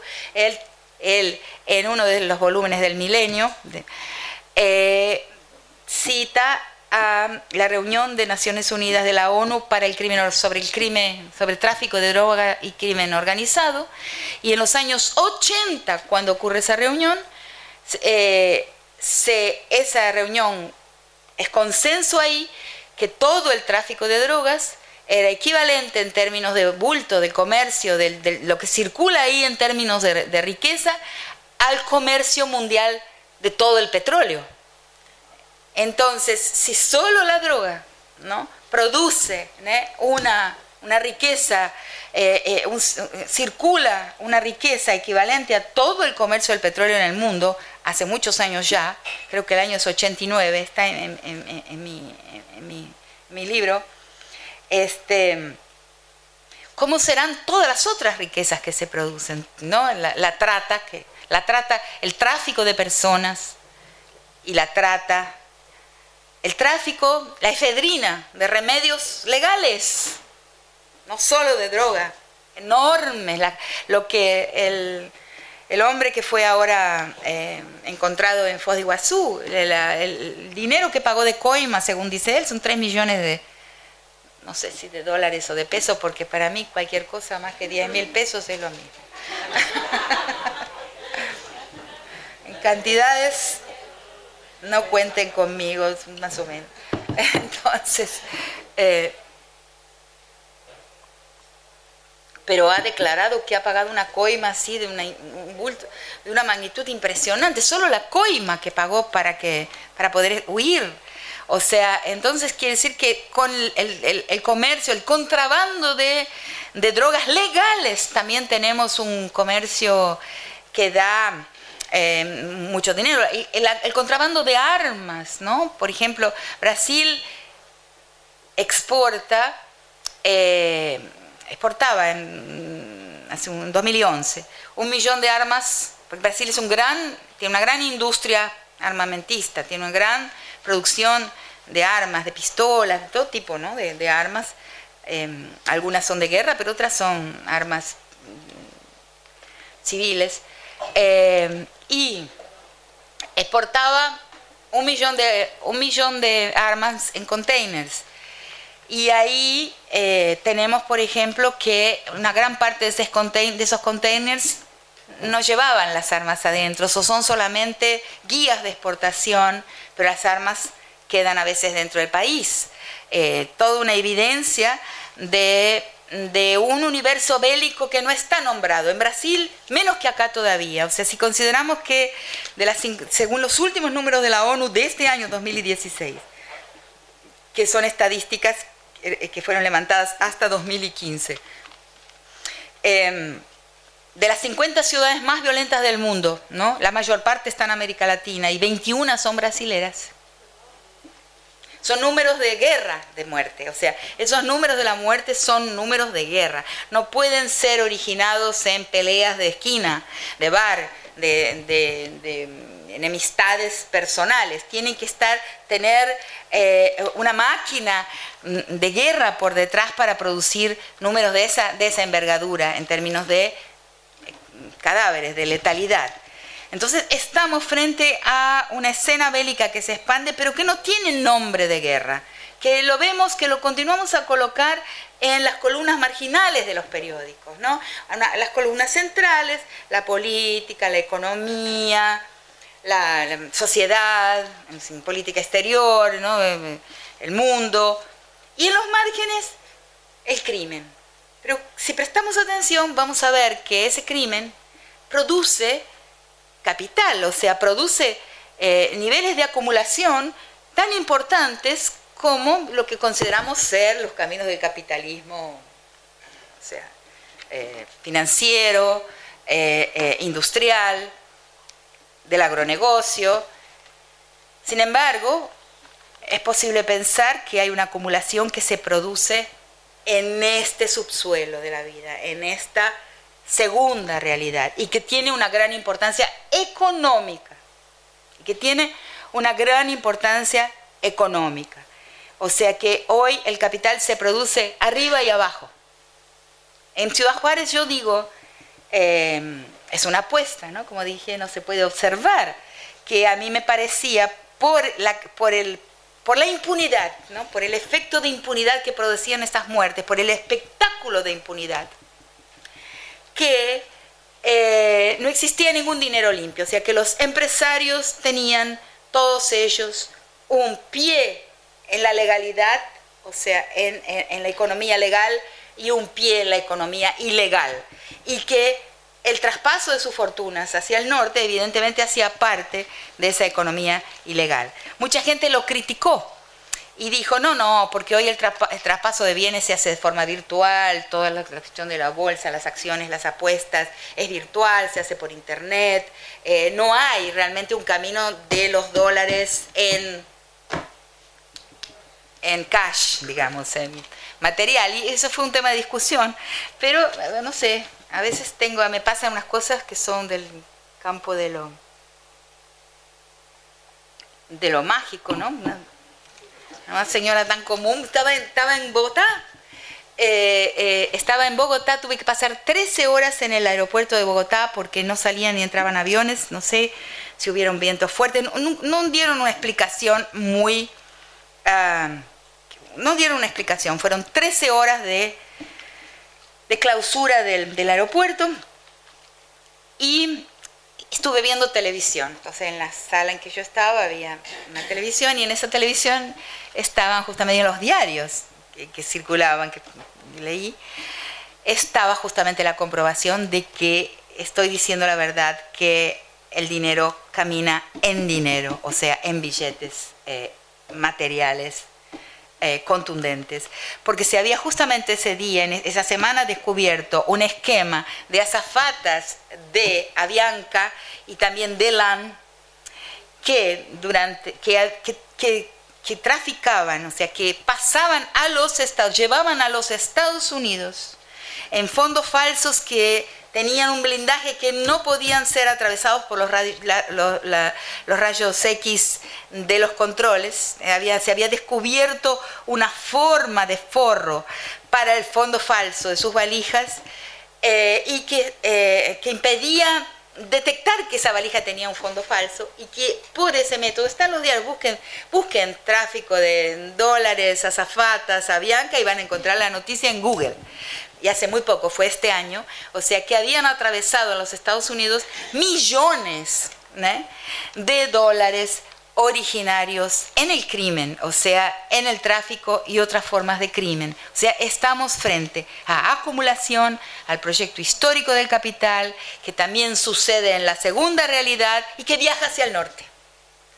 Entonces ahí, buscando, encuentro eh, la declaración de un fiscal del Attorney General, en el libro no cito su nombre, pero en la nueva versión que va a salir ahora por Traficantes de Sueños, digo eh, eh, el nombre de ese, de ese fiscal general de los Estados Unidos, que dio una declaración, doy la fecha, el día en que salió en el New York Times, su declaración diciendo que los Estados Unidos no pueden auditar los bancos por lavado porque auditar los bancos por lavado haría desequilibrarse la economía del norte.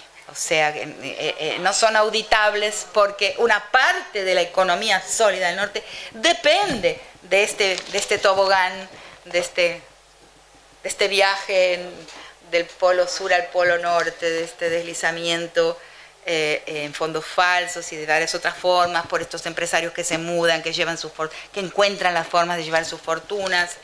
Eh, eh, en fin, inclusive porque llevando tu fortuna al norte puedes conseguir la, claro, la, ciudadanía, ¿no? Eh, con dinero la ciudadanía se, se, obtiene en varios países, ¿no? con bienes, pero de una gran magnitud, ¿no? Entonces, este, hay, una, hay un pasaje de los bienes de, la acumulación de acá allá y, sobre todo de una acumulación que se produce y después los offshores, ¿no? Eh, que, o sea, los... Yo lo escribí hace tres años. O sea, Eh, entonces, voy a seguir, voy a seguir porque todavía hay un pedazo del argumento. Hace un calor absolutamente espantoso. ¿Está el aire prendido en el máximo? Entonces, esta declaración de este fiscal general es importante. Y también, entonces, es interesante pensar este, esta segunda realidad, este control mafioso de la vida, esta custodia mafiosa sobre caudales que lleva vidas, que, se tiene que expresar de una forma truculenta, porque no se puede expresar en los términos de la ley. O sea, acá en la superficie tenemos, vamos, hacemos un curso de derecho, consultamos al abogado y, y sabemos cómo es la ley. En esa otra, en ese otro espacio, en ese otro submundo, en ese otro lugar donde se produce riqueza importante, la ley no está escrita en ninguna parte. ¿Cómo se garantiza la custodia de los bienes, la custodia de esos caudales? Se garantiza con la truculencia, se garantiza con la, con el, con, la demostración, eh, con, la, con, con, el espectáculo del, del terror que genera miedo. O sea, eh, eh, instalando el miedo, sobre todo en todos aquellos que conviven con, con las formas de delito que producen esa riqueza, con, las líneas de frente, ¿no? con, con las primeras líneas ¿no? de los ejércitos que están en la producción eh, de, esa, de, esa, riqueza. Entonces, el terror ahí, el espectáculo de la crueldad es, y la, y la capacidad de crueldad es muy central para asegurar ¿no? que nadie se va a salir de su lugar, que nadie va a amenazar esta riqueza, que nadie va a dejar de hacer lo que los dueños de esta riqueza demandan que se haga, que nadie va a desobedecer. O sea, es un régimen de obediencia estricto, ¿no? Que se consigue mediante el miedo, mediante el miedo. Y eso es lo que estamos viendo en diversos lugares de nuestro continente, en una escena que se expande, que crece. Por otro lado, esto es también un golpe a la democracia. Esa es la otra parte del argumento. Porque, eh, y ahí saco la cita de un, de un jefe de la Policía Federal eh, brasilera, que da una declaración a un periódico que se llama O Globo, que es un periódico, no ciertamente, no es nada como página 12, ¿no? no es un periódico de la Globo, ¿no? Eh, pero él da una declaración y dice lo siguiente, no existe en Brasil, pero yo creo que esa es una verdad para América Latina en general, ningún, y quizás para otros lugares también, estoy hablando de lo que conozco, no existe ningún candidato electoral, ningún candidato a hacer eh, a una elección que sea capaz, que pueda hoy en día candidatarse sin contar con una caja de campaña cuyo origen no puede ser declarado. Y ese origen está ahí. Entonces, por un lado tenemos ahí la economía y por otro lado tenemos ahí la política. Y él lo dice claramente, ni de izquierda, ni de centro, ni de la derecha. O sea, una campaña se hace con fondos que no se pueden declarar.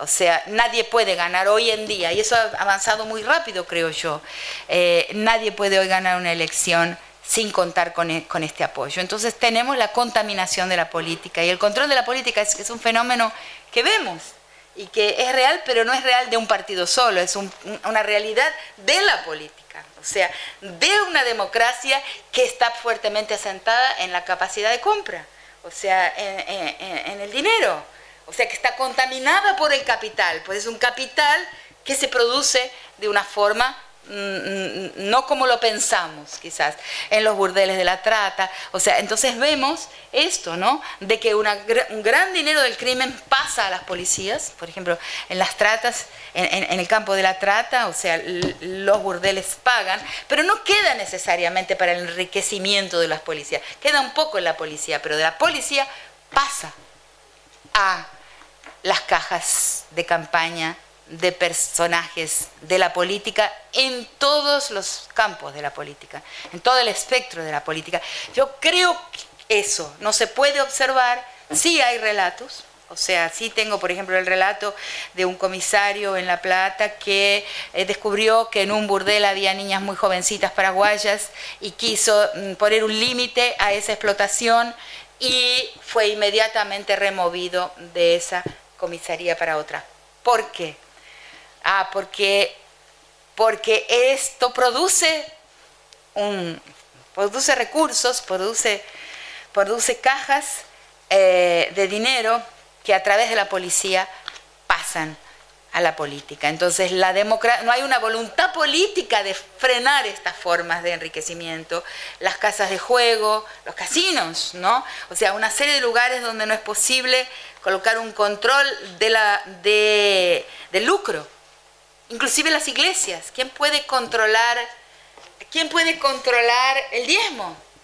¿No? Hay, hay sospechas de lavado de dinero de las iglesias porque eh, em, ahí eh, eh, está ese dinero del diezmo, no es solamente, posiblemente, no es solamente un dinero del diezmo de gente pobre de los barrios que, se vuelven evangélicos y pentecostales, sino que ahí hay dinero de droga también, de tráfico de armas, de varias formas de delito también, que pasan a ser integradas al diezmo y pasan a ser parte de esta acumulación.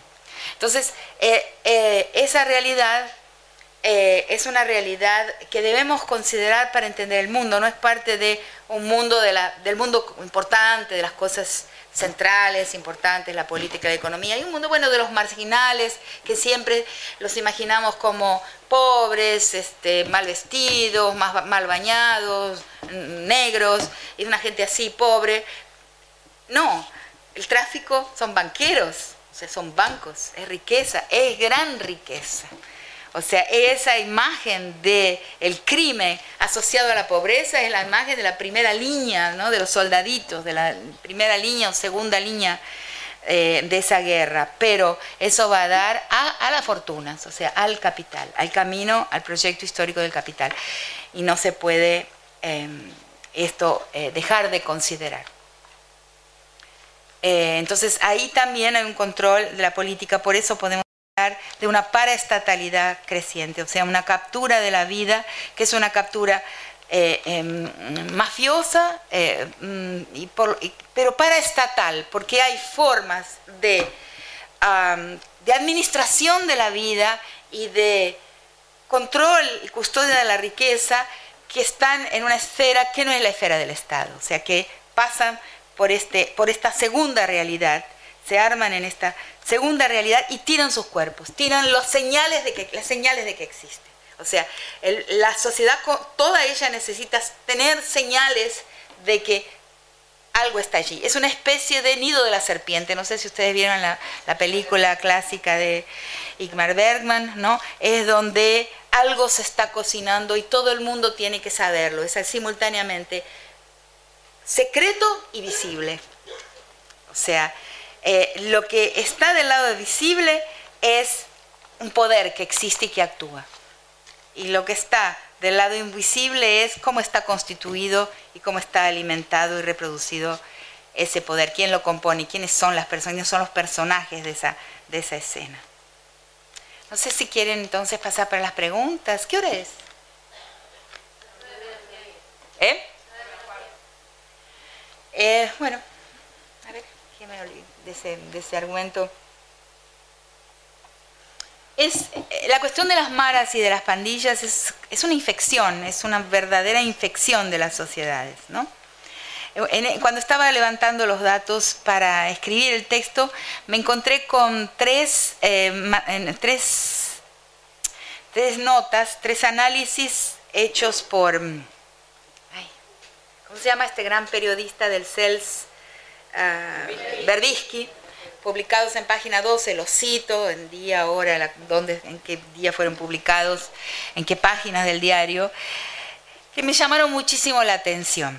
Berbisky cuenta que debe hacer unos cinco años llegó una comisión de tres generales norteamericanos que ofrecieron al gobierno em, de Cristina eh, dar unos talleres, un seminario sobre el control de las pandillas.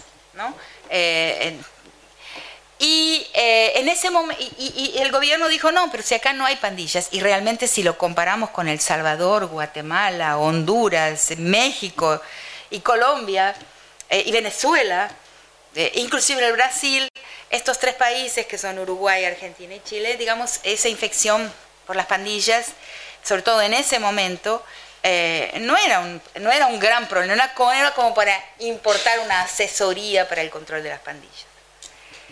Y él relata que dos años después, gobernadores, dos años después fueron llamados, fueron llamados estos asesores militares que ya estaban retirados en el norte, con el grado de general, que son expertos en la lucha contra el narcotráfico, fueron llamados y dieron un curso en la Escuela Superior de Guerra en Buenos Aires.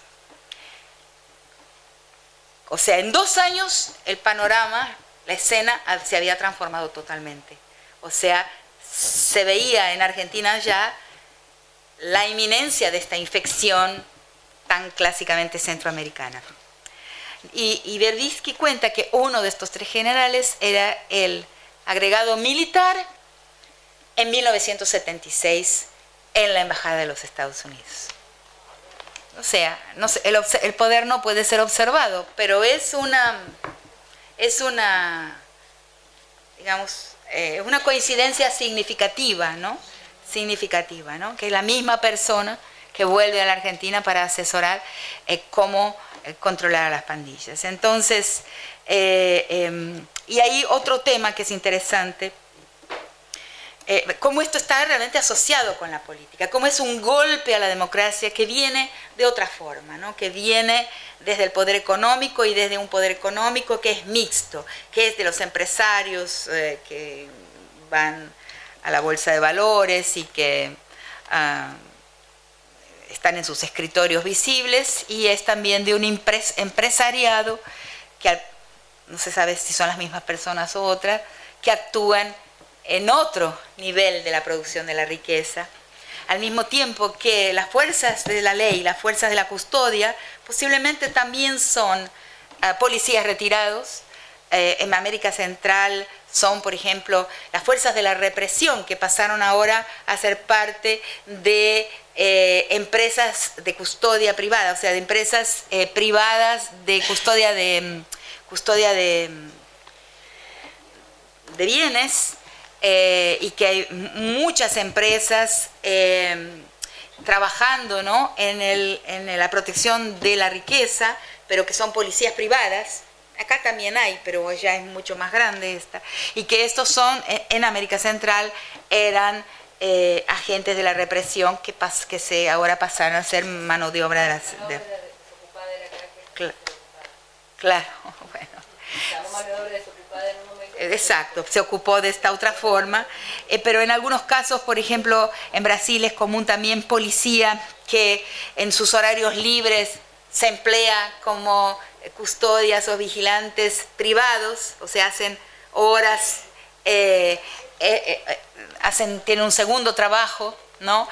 Eh, y también es la asociación muchas veces de la policía con los proyectos de exterminio y, de, y, con como dice un gran estudioso que se llama Luis Eduardo Suárez de, eh, el crimen brasilero, él dice la, el tráfico sería, este grado de criminalidad sería absolutamente imposible sin la participación de, la, de las policías.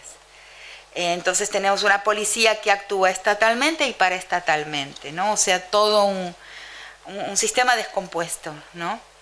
Em, el otro tema interesante que también menciono, bueno, entonces están las nuevas formas de la guerra, son guerras donde eh, la crueldad, la profanación, y surge la, noción de pedagogía de la crueldad, eh, que es una, no es solamente, la, no es una pedagogía del terror, la pedagogía del terror es otra cosa, o sea, mostrar que existen poderes, que estos poderes eh, son soberanos, que actúan en la impunidad más absoluta, eso es una pedagogía em, del control territorial, de la soberanía, pero la pedagogía de la crueldad es todavía otro concepto diferente que tiene que ver con, con la exhibición de formas de crueldad en los medios, em, las formas repetitivas, por ejemplo, en que aparecen en los medios la crueldad en el cuerpo de las mujeres, de manera que, porque es funcional al capital, a las formas contemporáneas de la producción de acumulación, reducir los niveles de empatía, o sea, reducir eh, la, vibración que tenemos eh, con relación al sufrimiento, eh, a la posibilidad del sufrimiento inclusive de, uno mismo y sobre todo a la empatía con el sufrimiento de los otros. ¿no? Entonces, disminuir esos umbrales de, empatía es un proyecto, para mí que es, un, es, una política que está a ojos vistas en la televisión, en los seriados, en la exhibición de crueldad, como no existía antes, en horarios con que los niños ven eh, em, la televisión, las películas, o sea, formas de crueldad que no existían, em, que no eran mostradas hasta hace muy poco tiempo atrás. Entonces estaba desarrollando esta, este, esta comprensión, este modelo de, comprensión eh, en un texto que se llama patriarcado del borde al centro, estaba mostrando cómo las cosas que pasan con las mujeres, con el cuerpo de las mujeres, es un error minorizarlas, es, un error empujarlas al campo de la intimidad, consideradas como residuos de la política. Em, y es indispensable que veamos lo que nos pasa a las mujeres como un termómetro de los tiempos, como una forma de diagnosticar como la fase de la economía eh, por la que estamos atravesando y la crueldad ahí, eh, eh, la crueldad creciente, ¿no? No solamente en la manera de dar muerte, la crueldad moral con la violación, sino también la manera de despachar los cuerpos, ¿no? de, dejar los cuerpos en basurales, en, en, bolsas de basura, etc. Son todas formas que están en aumento y que tienen que ver con una pedagogía, o sea, enseñar el desprecio a la vida y em, enseñar a la gente que estamos en un mundo de cosas, o sea, donde las cosas dominan la vida y donde los cuerpos son cosas, ¿no? Eh, y las cosas no sienten, ¿no? Aprender a no sentir, aprender a no sufrir, aprender a soportar el, dolor. Em, que es una característica de todos los entrenamientos militares, ¿no? El callo del cuerpo, ¿no? Eh, eh, soportar el dolor propio y después eh, ser absolutamente insensibles al dolor ajeno, es indispensable para esa fase. Es una pedagogía necesaria en, un, en una época en que la personalidad modal, la personalidad más funcional de todas a la economía de la época, que es una economía de dueños, eh, eh, es la personalidad de estructura psicopática, o sea, no empática, o sea, donde el otro es cosa, o sea, donde el otro es instrumento para algo, donde el otro no, eh, donde mm, la persona es incapaz de practicar la conmutabilidad de posiciones, de ponerse en el lugar del otro. ¿no? Ese discurso de ponerse en el lugar del otro es un discurso en decadencia, un discurso que ha está obsoleto, ¿no? En un mundo como este, que es un mundo donde la acumulación ultrapasó todos los límites, como les decía ayer, ¿no? el tránsito, el proceso eh, eh, abrupto de la, de la, acumulación desde 2010 hasta ahora, o sea, desde que Oxfam comienza a hacer eh, un, en su página una vez por año, empieza a presentar las estadísticas de la acumulación de la riqueza. Me impresionó muchísimo este número que encontré cuando estaba escribiendo ese texto ahora, este año, que en, en 2010 eran 280 personas las dueñas de una riqueza igual a la otra, a la, mitad más pobre del mundo. Eran 280 y en 2015 fueron 62. O sea, el ritmo de la concentración es un ritmo alucinante. Por ejemplo, la costa chilena, que es una costa mm, pacífica muy grande, que eh, debe ser más que un sexto de toda la costa pacífica del continente americano, son eh, ocho familias, son las dueñas de toda, de toda la costa. O sea, es una costa con dueños, ¿no?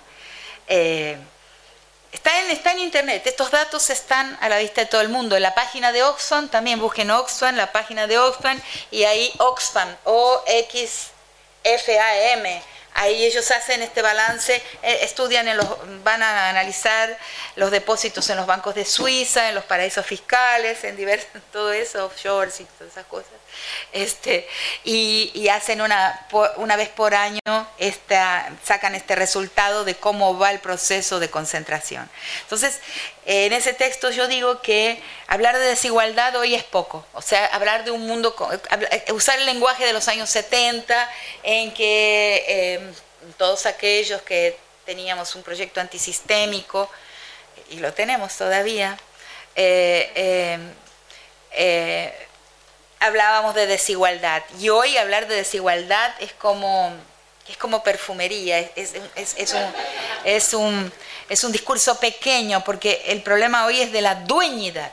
O sea, una dueñidad que es de la economía y de la, la política en su conjunto. O sea, el poder es un poder de dueños. Es como si hubiera una refeudalización eh, del mundo. Por eso, y la política también tiende a una política de dueños. Todas las políticas son políticas hoy territoriales, políticas del poder. Eso sería otro análisis complicado. He escrito sobre eso en algunos de los capítulos del libro La Nación y sus otros, ¿no? Sobre las nuevas formas de territorialidad y cómo hoy las instituciones son territorios, ¿no? E inclusive las políticas que consideramos críticas y que los gobiernos buenos que hemos tenido también tienen una visión territorial de la política, eh, eh, una, una, una, visión que la política es atesorar poder, ¿no? Eh, en fin es una crítica distanciada y creo que nosotros tenemos la responsabilidad de ver claro, aunque a veces no, sea muy conveniente o no nos guste lo que vemos. Entonces, el mundo actual es un mundo refeudalizado en los, en los lados malos del feudalismo, ¿no? El feudalismo tenía otras cosas que no eran, o sea, tenemos un, un, prejuicio, ¿no? Antifeudal y un prejuicio positivo con relación a la modernidad, ¿no? Al evento de la modernidad ambos son prejuicios, pero tenemos una refeudalización que otros autores también han hablado de eso en este sentido, en el sentido de que hay un señorío, es un mundo de señores, es un mundo de lores. Eh, eh, ¿Qué quiere decir? Que es un mundo donde por el grado de la concentración hay dueños de la vida y de la muerte. Vida y de la muerte humana, vida y de la muerte de la naturaleza, del medio ambiente, vida y de la muerte del planeta. Em, y que estos dueños de la vida y la muerte están asesorados por extraordinarios intelectuales. No tengan la menor duda. Eh, em, los, think tanks del norte que se llaman, o sea, el pensamiento corporativo, ¿no? las corporaciones y el Estado del norte, ¿no? Tiene a su servicio eh, un parque académico impresionante que nunca fue contingencializado. No sé si esa palabra existe en, español, contingenciar. O sea, cuando viene una crisis económica se contingencia la salud, se contingencia la educación, se contingencia... Eh, eso es en portugués. Quiere decir que hay algunos, em, algunas inversiones estatales que eh, en donde el Estado mm, disminuye su inversión, es lo que está pasando en el Brasil en este momento, seguramente en Argentina también, o sea, la disminución de la inversión estatal en algunos campos que son considerados, que no son, que no son parte del, del interés del Estado, o sea, supuestamente, ¿no? que son, no son prioritarios, que pierden su prioridad obviamente son absolutamente prioritarios, que son cuestión de Estado, ¿no? Eh, eh, y, los Estados Unidos, porque es una gran, una cosa que circula mucho, ha circulado mucho en nuestros países, de que en los Estados Unidos las universidades son, son privadas, la gente paga las universidades, que tenemos que pagar las universidades. En Chile, en Estados Unidos, hay un equívoco ahí. Porque lo que es pago en las universidades es el tuition, o sea, la, enseñanza. O sea, en algunas, otras son estatales donde también se paga, pero menos, otras son carísimas y las familias ahorran desde el día que nace el bebé, colocan una, libreta de ahorro donde van poniendo un ahorro con el que pagarán las grandes universidades más caras. Sí, el aprendizaje es comprado, pero la investigación no. La investigación se alimenta de inversiones estatales importantísimas que nunca fueron descuidadas. Son dos parques que nunca fueron descuidados. El parque bélico, que tiene siempre inversiones crecientes, y el parque académico científico, en el sentido de los laboratorios, los lugares donde se realiza la investigación, donde se forman los investigadores, las, grandes inteligencias, eh, eh, y se hacen los grandes experimentos, ahí la inversión es estatal y corporativa. Ahí no se compra, no es la gente que va a comprar un lugar para hacer investigación, ahí no. Entonces hay un gran equívoco cuando se habla de que las universidades en el norte son privadas. Una cosa es la enseñanza, otra cosa es la investigación. Es muy importante hacer esa diferencia. Y ahí es un, gran vivero de mm, grandes este, inteligencias eh, eh, em, que tienen a su, a su disposición toda la información y todas las herramientas, todos los recursos carísimos, los computadores, todos los elementos indispensables, inclusive vidas humanas indispensables para la investigación, eh, y que esos, una gran parte, una gran mayoría de esos investigadores, yo diría, están al servicio de su nación porque hay un paso, ¿no? La, eh, eh, eh, lealtad al proyecto nacional, que es un proyecto imperial, ¿no? Para unas, muchísimas personas. Es, es una lealtad natural, además que está inculcada, ¿no? En el juramento, desde el primer momento en que todo, toda persona en los Estados Unidos entra en la escuela, todos los días de la vida, jura lealtad a la nación, a su bandera. todos los días eh, existe ese juramento en toda escuela norteamericana, ¿no? Eh, entonces, esas, esos preparados investigadores en todos los campos, psicología, psicología social, formas de biología, biología todos los campos están al servicio de un, de un proyecto imperial. los juristas, yo creo, no lo puedo comprobar porque voy a repetir de nuevo, el poder no puede ser observado. O sea, el golpe que acaba de suceder en el Brasil, ¿dónde fue diseñado sino por un equipo de juristas de altísimo nivel que vieron dónde estaban las fragilidades del sistema democrático? Dónde estaban las fragilidades. Eso no fue cocinado, no fue, no fue arquitectado en el Brasil. El Congreso Nacional no es que en el Brasil no tenga la inteligencia, pero en el Congreso no está esa inteligencia. O sea, eso fue, vino de Harvard, vino de los grandes, grandes usinas de intelecto que tiene allá y que nunca han descuidado y que saben usar su intelectualal para agendar nuestra historia con 10 años de anticipación, para pensar, programar y producir la historia que tendremos de aquí para frente en los próximos 10 años. ¿Cómo eh, nosotros eh, nos preparamos ¿no? también para defender nuestra historia, ¿no? para defender nuestra soberanía. Aprendiendo de ellos, o sea, utilizando sus teorías, o sea, importando, haciendo una importación eh, de lo que escriben en sus libros o pensando eh, y conversando entre nosotros sobre los dilemas de nuestra nación y escuchando sobre todo a los que tienen un saber, aunque ese saber pueda contradecir intereses, a veces inclusive de los mejores gobiernos que hemos tenido eh, y que se instalaron en el Estado por un periodo, pero que no tienen la misma práctica de consultar y de, escuchar ¿no? voces disidentes, inclusive, voces que muestran los problemas. El espejo de la reina mala, el buen intelectual es un espejo de la reina mala que le ofrece a la sociedad y a los, a los políticos ¿no? Lo, eh, una imagen de dónde es donde está su fragilidad, dónde están sus, fragilidades. Entonces, eh, en este texto yo concluyo, miren esto, quizás los que sean de mi generación eh, van a conocer esta película. Estaba buscando dónde yo podía probar que realmente hubo un proceso de disminución de la empatía y que realmente eso obedeció a una agenda. O sea, necesitamos una gente que pueda matar y que pueda ser matada y para la cual la vida valga muy poco, donde la crueldad no signifique mucho, que esté acostumbrada, eh, una gente que esté acostumbrada a un paisaje donde la crueldad es parte de natural, ¿no? del ambiente. Y entonces me sucedió, como estas cosas que me, suceden a mí, que estaba pasando por la sala de la televisión en mi casa, y estaban pasando una película que vi hace muchísimo tiempo, que es La naranja mecánica.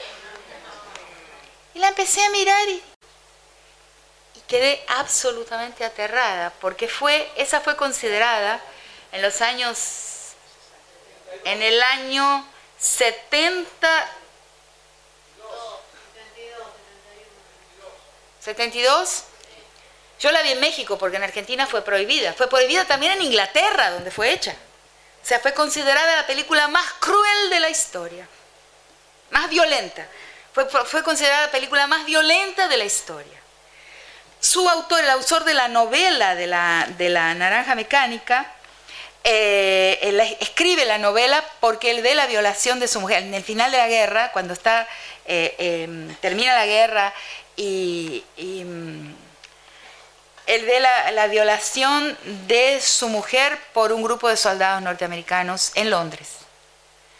Eh, y escribe La Naranja Mecánica inspirado por esa violación y su mujer pierde inclusive su embarazo, que estaba embarazada, inspirado por una, algo que le pasa a un cuerpo de mujer.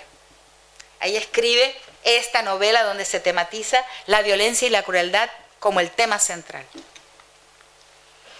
Entonces fue prohibida en una cantidad de países, como dije, inclusive en Inglaterra, donde ella fue escrita la novela y rodada la película por Stanley Kubrick. Cuando la vemos hoy es un chiste, es un chiste. Entonces, ¿qué pasó? ¿Qué pasó conmigo, no? Y ahí encuentro en internet que eh, hace un tiempo ya eh, eh, Michael McDowell, que es el autor, recibe un premio en, un festival de cine en España, recibe, ya viejo, ya grande, muchos años después de La Naranja Mecánica, recibe un premio. ¿no? por su historia como actor, por su historia en el cine, y hace una entrevista. Y en la entrevista lo dice, él dice que la humanidad tiene que, con otras palabras, pero que tenemos que darnos cuenta, el cambio de sensibilidad ética, o sea, el, cambio que ha ocurrido en la, en la recepción de esta película considerada ser la más violenta hecha nunca, y hoy nos reímos cuando vemos muchas de sus escenas, no nos dicen nada, no nos mueven un pelo. ¿Qué ha pasado en el medio?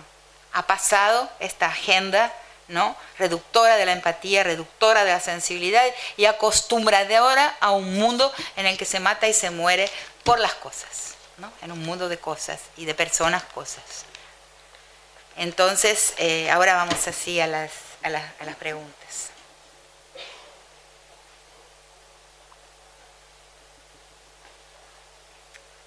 Dale. Pero decirlo fuerte así te escuchan. No, no solo yo voy a trabajar acá, ¿no? Bueno, Más que nada. Eh, más que nada me quedó pendiente de la, digamos, de la charla de ayer. Eh, bueno, mm, sufrí un gran impacto cuando, cuando te escuché.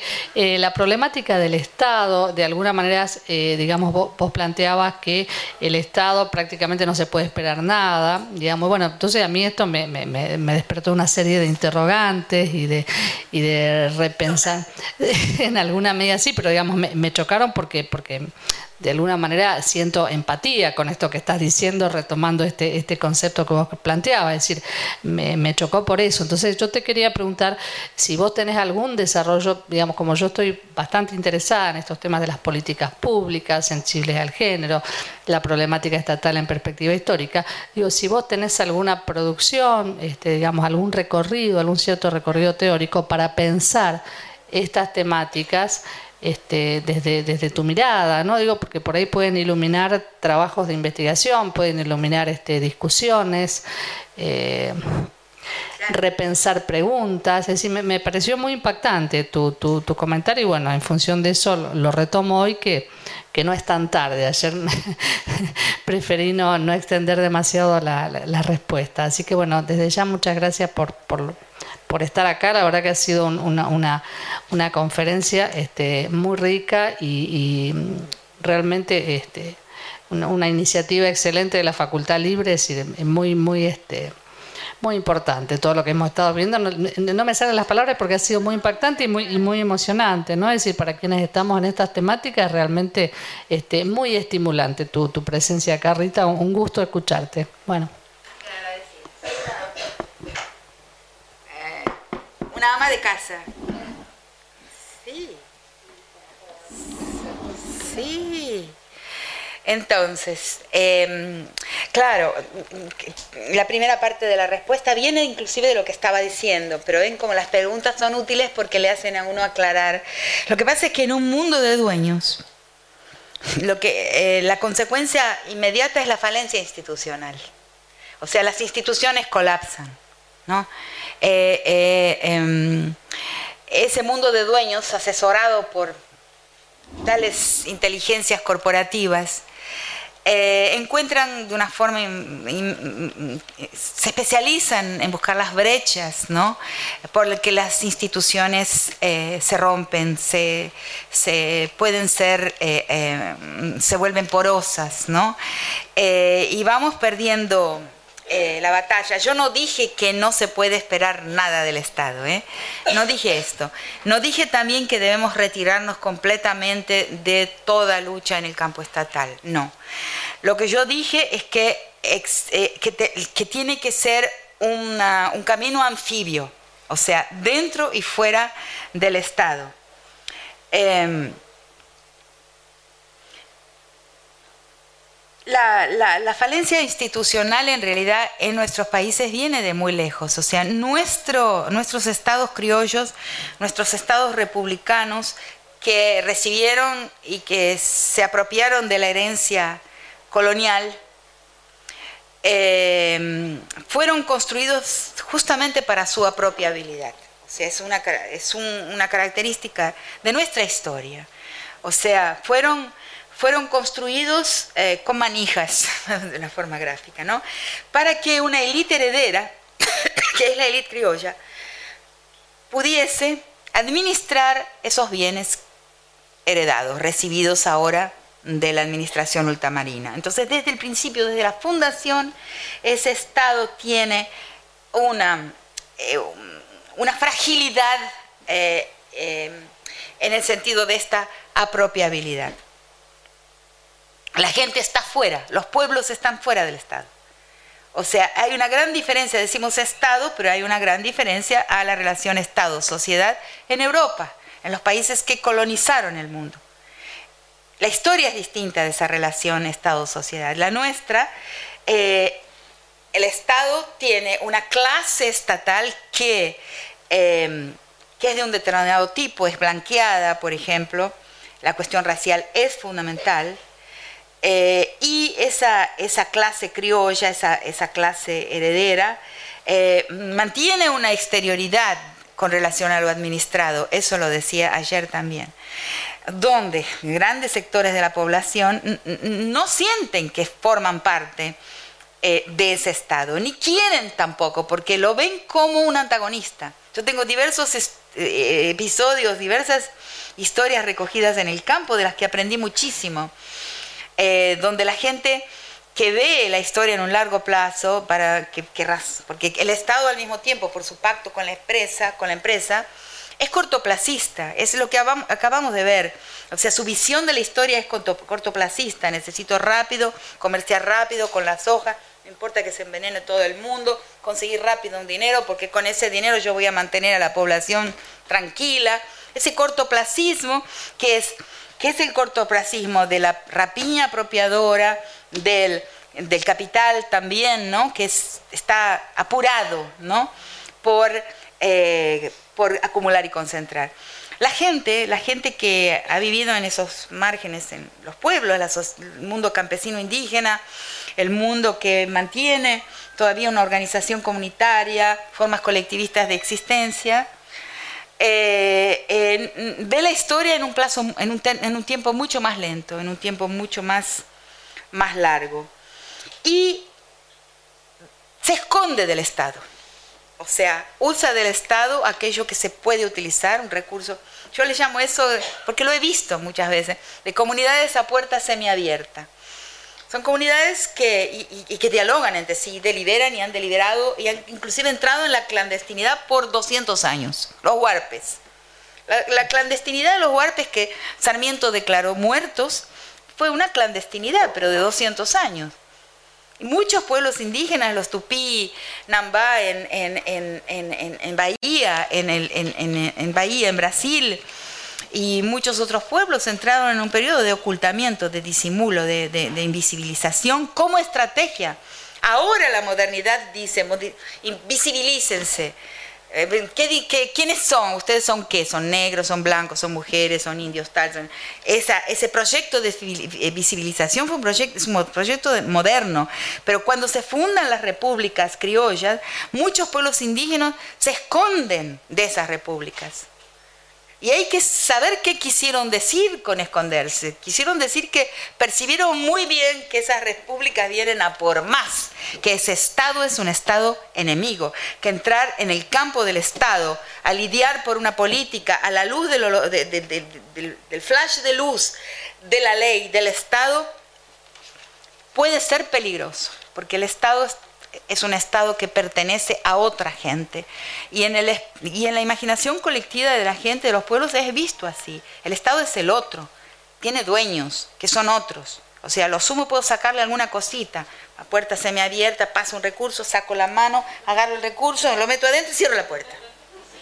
Inteligencia estratégica, inteligencia histórica a larguísimo plazo. Entonces venimos nosotros con la misión civilizatoria, no, la ley. La gente la gente más inteligente en los pueblos usa algo de la ley, pero no cree en la ley, no cree en el discurso estatal, porque el, porque el Estado tiene una historia, porque comprendemos el quién es quién en el mundo por su historia, y ese Estado tiene una historia criolla, como lo acabo de decir, republicana y colonial. No ha hecho las rupturas con una relación colonial con la vida y con la sociedad que debería haber hecho. Entonces, por eso, no es que el Estado hay que hay luchas dentro del Estado que son preciosas, que son hermosas, que no podemos abandonarlas, pero poner todas las fichas de nuestro juego al campo estatal es un error. Eso es lo que quiero decir.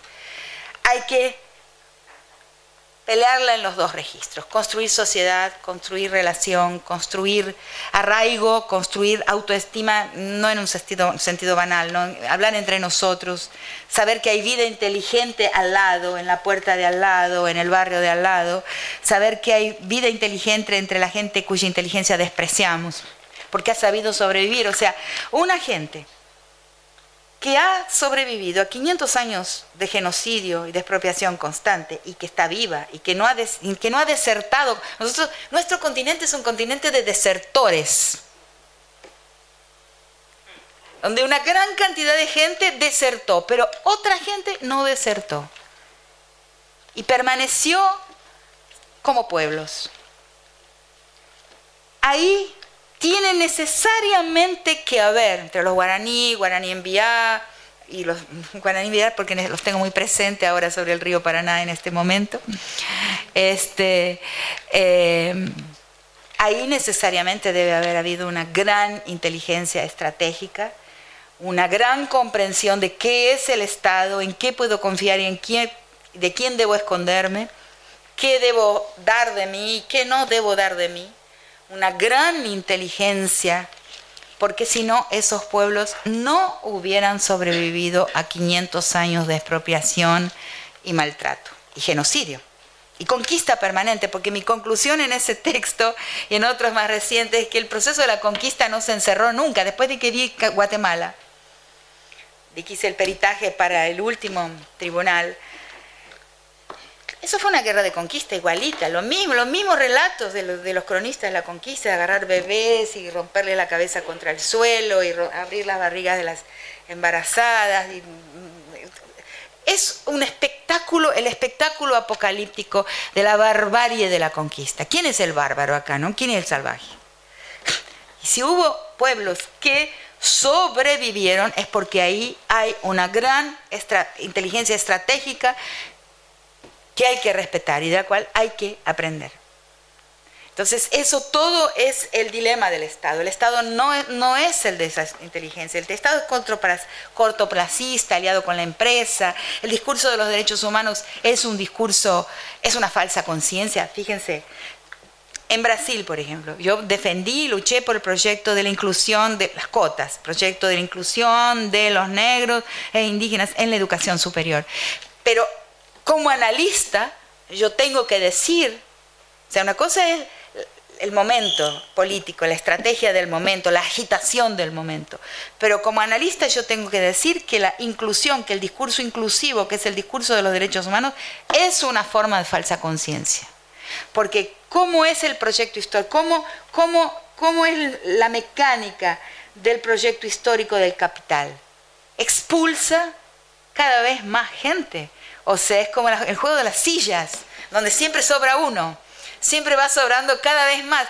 Nosotros, y el motor de la historia en este momento es ese proyecto histórico. O sea, ese proyecto histórico ha tomado eh, el mundo, es un proyecto central donde solamente algunos bolsones, algunos pueblos mantienen con esa eh, estrategia, con esa inteligencia estratégica, mantienen eh, bolsones de arraigo, luchando contra las hidroeléctricas, contra las mineras, bolsones de arraigo de tierra que no es negociable, que no, tiene que no puede ser referida al referente monetario universal, que no es comerciable, tierra que no es mercancía tierra que no es recurso, pero que es otra cosa, que está solamente ahí, que no puede ser intercambiada con ninguna otra cosa, resistiendo en esos espacios, este, eh, eh, en un régimen de reciprocidad, de, ayuda mutua, de comprensión de la naturaleza, de protección de la diversidad genética en pequeña escala, eh, de soberanía alimentar en pequeña escala, una gente que fue resistiendo ahí localmente eh, y que agrede al proyecto histórico del capital, porque que las va bombardeando y las va erradicando y las va desarraigando, porque desarraigar es parte de ese proyecto histórico. Este proyecto histórico, en este proyecto histórico, la mecánica hace que sobre cada vez más gente, que la inclusión sea un una imposibilidad. Entonces tenemos, tenemos el Estado, Acá tenemos las empresas en un círculo alrededor, presionando todo el tiempo el Estado y el Estado pactando con las empresas, como hemos visto. Y en el medio de los dos tenemos el discurso de los derechos humanos que intenta hacer un cerco y blindar algo, preservar algo, custodiar algo, proteger algo del campo estatal con relación a esa presión de las empresas. ¿Lo consigue?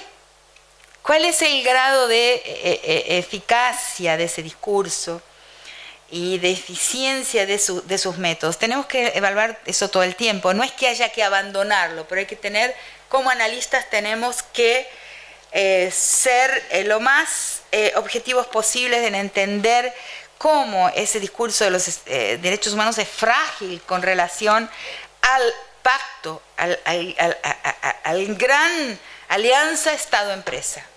Estado-Empresa son dos caras de la misma moneda. ¿Cómo? ¿Cómo?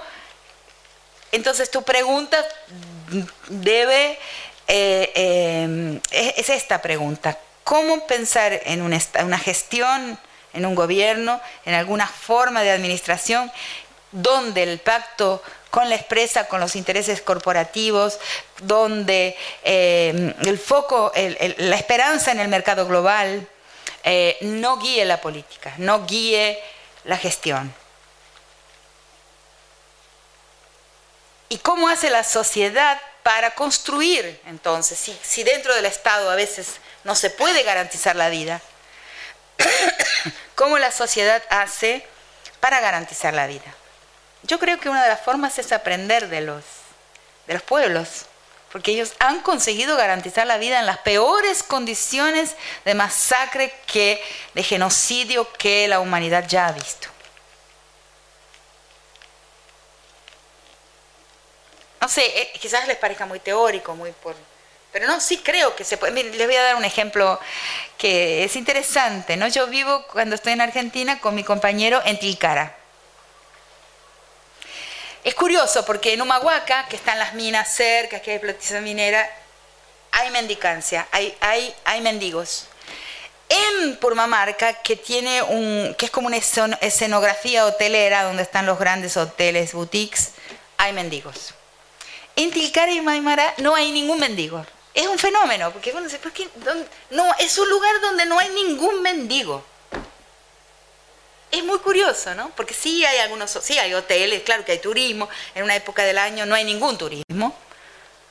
Eh, eh, no, se ha no se ha dirigido completamente al turismo como Purmamarca hizo, que se transformó en una cáscara, en un telón.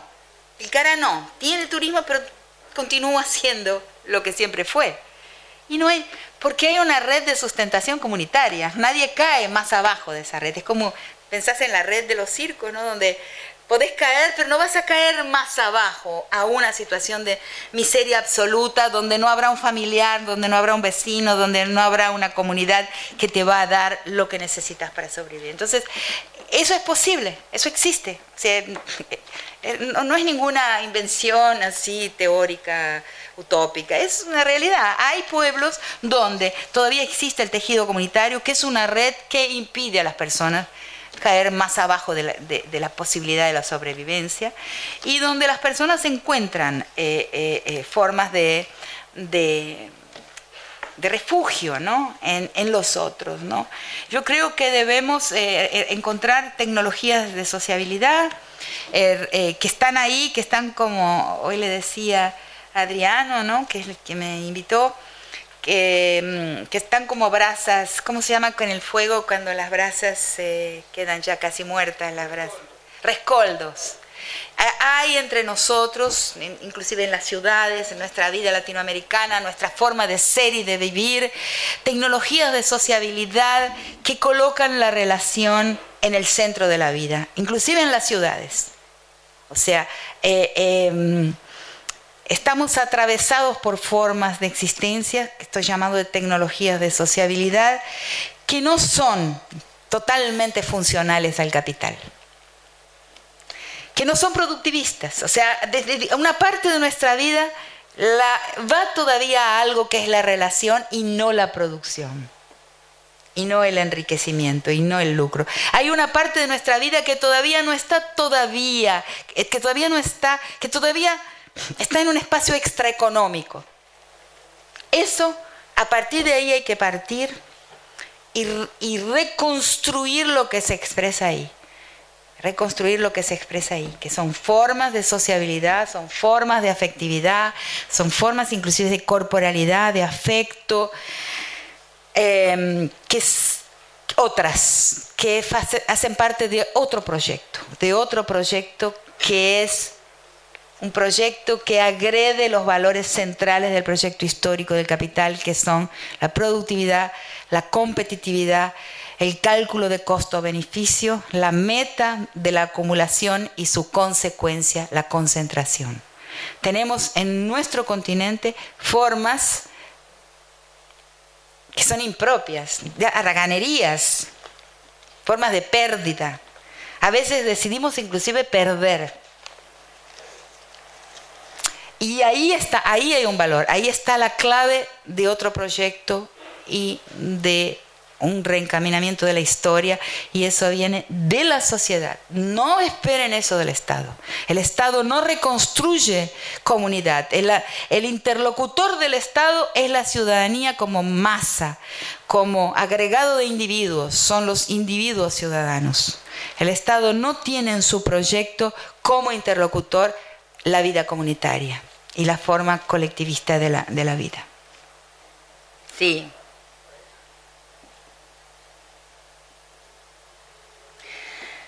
Bueno, yo creo, he pensado bastante, ¿no? ¿Cuál es mi papel? Inclusive el último libro tiene como subtítulo Una antropología por demanda. Tengo una caja de herramientas. ¿Qué voy a hacer con esa? No voy a yo ahora más imponer mi pregunta, pero voy a ser preguntada. La voy a, voy a practicar la disponibilidad de esa caja de herramientas y voy a dejarme preguntar. Inclusive porque lo he visto, me ha pasado a mí, le ha pasado a algunos míos. Creo que conté una historia, ¿no?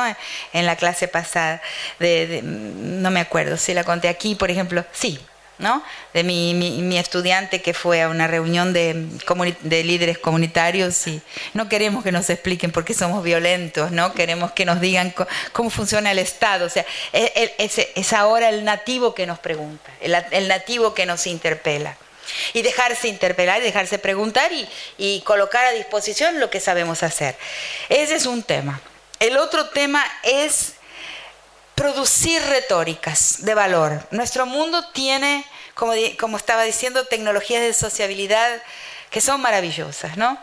Eh, tiene a veces elecciones que son contra la producción, contra el enriquecimiento. Uno ve a las personas a veces optar por algo que no es eso, desistir de algo, irse ¿no? de, un camino, por ejemplo, de un negocio donde se estaba enriqueciendo. Yo he visto, en mi familia hay, gente se da cuenta, o sea, sale de la captura del deseo mimético, ¿no? Del deseo, yo voy a aprender del otro, ¿qué es lo que debo desear?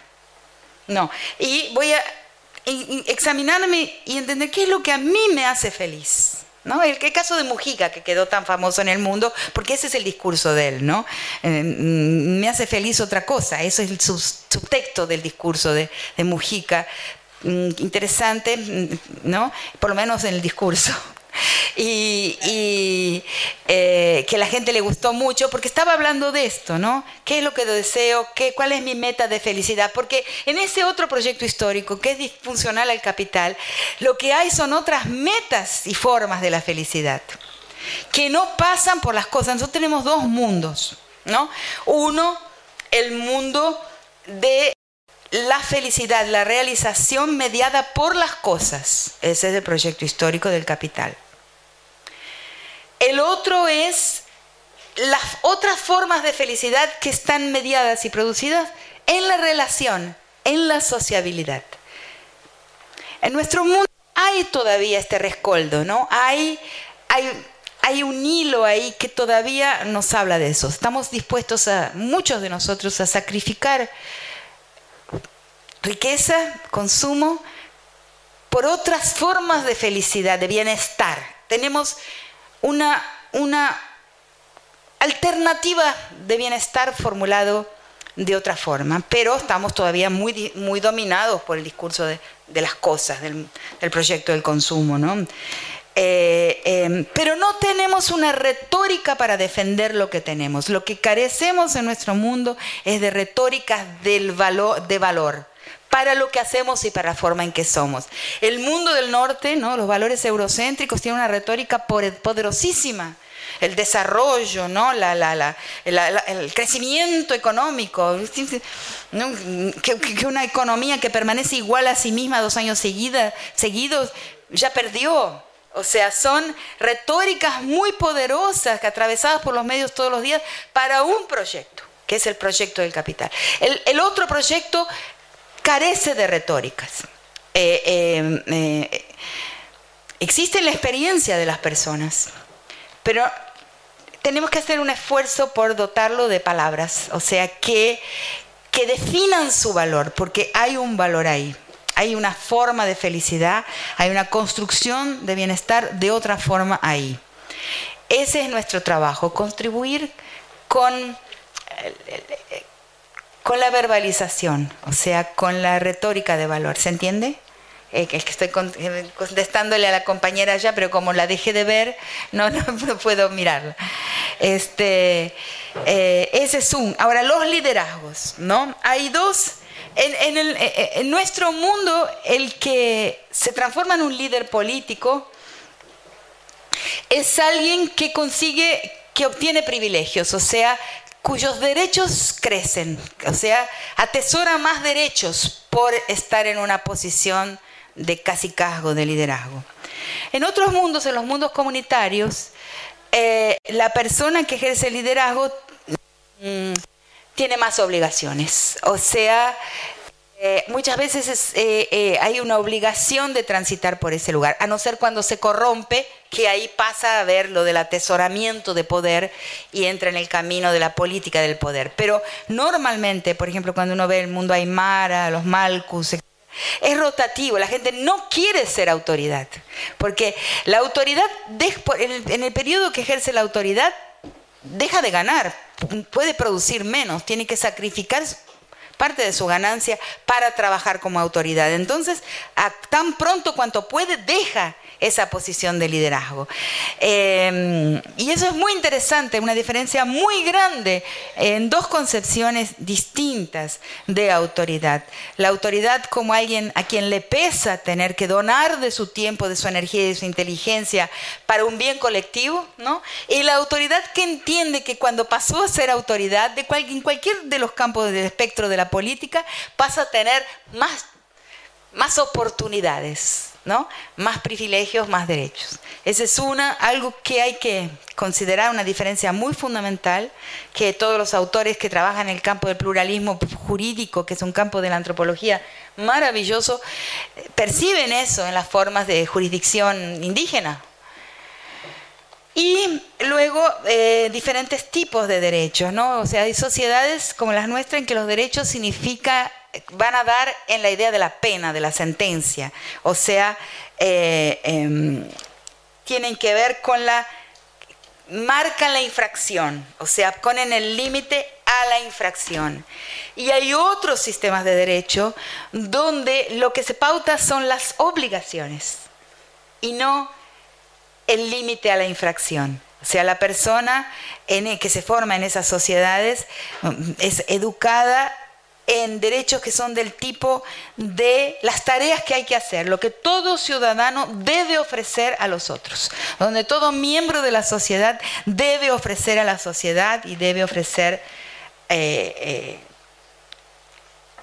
a los otros. Y en nuestra formulación de derecho, lo que establece el derecho es cómo se castiga al que al que hizo un delito y un crimen. Son dos ópticas distintas de llegar a, la convivencia, completamente distintas. También eso debe ser pensado, a mí me parece que es una diferencia interesante. Entonces, eh, eh, eh, huir del atesoramiento de poder, huir en ese sentido de esas vanguardias esclarecidas que desprecian la inteligencia de los otros, las personas que han sobrevivido 500 años eh, de golpiza tienen mucho a enseñar, posiblemente no lo digan ¿no? en un discurso cerrado, coherente, eh, articulado como, como el que nosotros estamos entrenados a, a emitir, a enunciar, pero lo dicen de otras formas. Hay que observarlos. Hay, todo ser humano tiene algo a aprender de otro ser humano. Eh, bueno, lo que estaba contando era un poco como en Medellín, eh, en la Universidad de Antioquia, hay un programa de pedagogía de la madre tierra que lo que quiere es como recuperar un poco eh, todo, todas esas costumbres y, bueno, lo que se está viendo es algo como pérdida de identidad y desarraigo de los propios indígenas en Colombia. Entonces cada vez los vemos con con casas construidas ah, de una manera más occidental. Bueno, entonces lo que hace la Universidad de Antioquia es hacer un programa que se llama Pedagogía de la Madre Tierra e introducirlo, pues llevar a los líderes de esas comunidades indígenas a la universidad y, y bueno, se hace un programa, un currículo especial para, para que ellos lo cursen. Entonces mi pregunta a Rita es cómo se tiene, cómo se tiene que cómo tienen que ser pensadas esas leyes de cupo de ingreso a la universidad eh, sin caer en el eurocentrismo de, ingresarlos a ellos a, la universidad. No sé si me hago entender. Ahora te voy a decir que el, movimiento indígena o los movimientos indígenas de Colombia son los más eh, eh, impresionantes del continente posiblemente. Es impresionante la, la, organización ¿no? Em, indígena. Eh, por ejemplo, en el Cauca estuve recientemente, ¿no? Gran potencia, inclusive intelectual, ¿no? Y de propuesta, sí. Em, y además, em, cuidado con el indígena, no creo que es lo que estabas diciendo, pero lo tengo que decir, ¿no? Con el indígena enyesado, con pensar que el indígena es un sujeto de costumbres. No existe formulación más racista que pensar que los occidentales son sujetos de historia y el indígena es un sujeto que repite costumbres, ¿no? No es así, de ninguna manera. Todo pueblo humano está en la historia, eh, todo pueblo humano está en el tiempo, se transforma, adquiere elementos de su vecino y presta elementos a su vecino, eh, eh, saberes. Eh, entonces los indígenas en, el alto, en, Bolivia, por ejemplo, están los cholets, ¿no? que son unas edificaciones súper ricas, ¿no? porque tienen que ver con la riqueza aymara de hoy. ¿no? no significa que esa gente ha dejado de ser aymara. ¿no?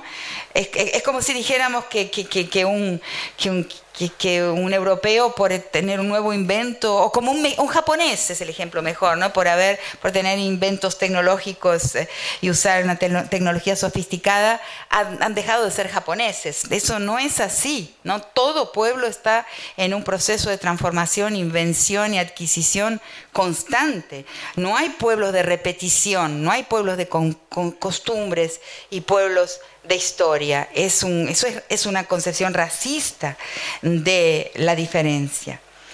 Pero eh, sí hay un problema con la inclusión, o sea, eh, eh, en el sentido de que tenemos que encontrar formas en que ese sujeto que viene a una universidad que es blanca tenga, no olvide, ¿no? ¿A qué viene? ¿No? No olvide, a qué viene y consigue introducir transformaciones, inflexionar al Estado a través de la inflexión de la institución educativa. Él viene a cambiar la universidad, a enseñar al profesor. Eso es muy difícil porque esto está mediado por un racismo muy grande que hace que el profesor siempre piensa que es él que está enseñando, ¿no? Y que el otro, y sobre todo si es un no blanco, más está aprendiendo. Él, va a tener que reaprender todo, ¿no? Reaprender, modificar su corporalidad, modificar su afectividad, eh, modificar sus tecnologías de sociabilidad. Todo eso será modificado para volverse el europeo hiperreal que nuestras universidades forman, o sea, un europeo que no existe en ningún lugar. Y claro, eh, gran, la gran cuestión es cómo hacer que la universidad se entregue a esa influencia, ¿no? Y que esas personas se sientan capaces de ejercer esa influencia, ¿no? Eh, y bueno, he escrito últimamente sobre, no sé qué, qué, hora es, si hay tiempo, ¿no? Lo que contaba hoy, esta mañana, quizás lo podemos seguir hablando mañana. Sí, como el tema de la universidad es un tema eh, importantísimo para todos, no hace falta que nadie sea un experto en educación, nadie sea un especialista en ciencias de la educación, todos somos nativos de alguna forma de la universidad y tenemos que pensarla y tenemos que pensar dónde está fallando, ¿no? Entonces hay propuestas, ¿no? Eh, sobre cómo modificar, ¿no? La, arquitectura de la universidad. Podemos hablar de eso mañana. Eh, puede ser una de las preguntas. Ok.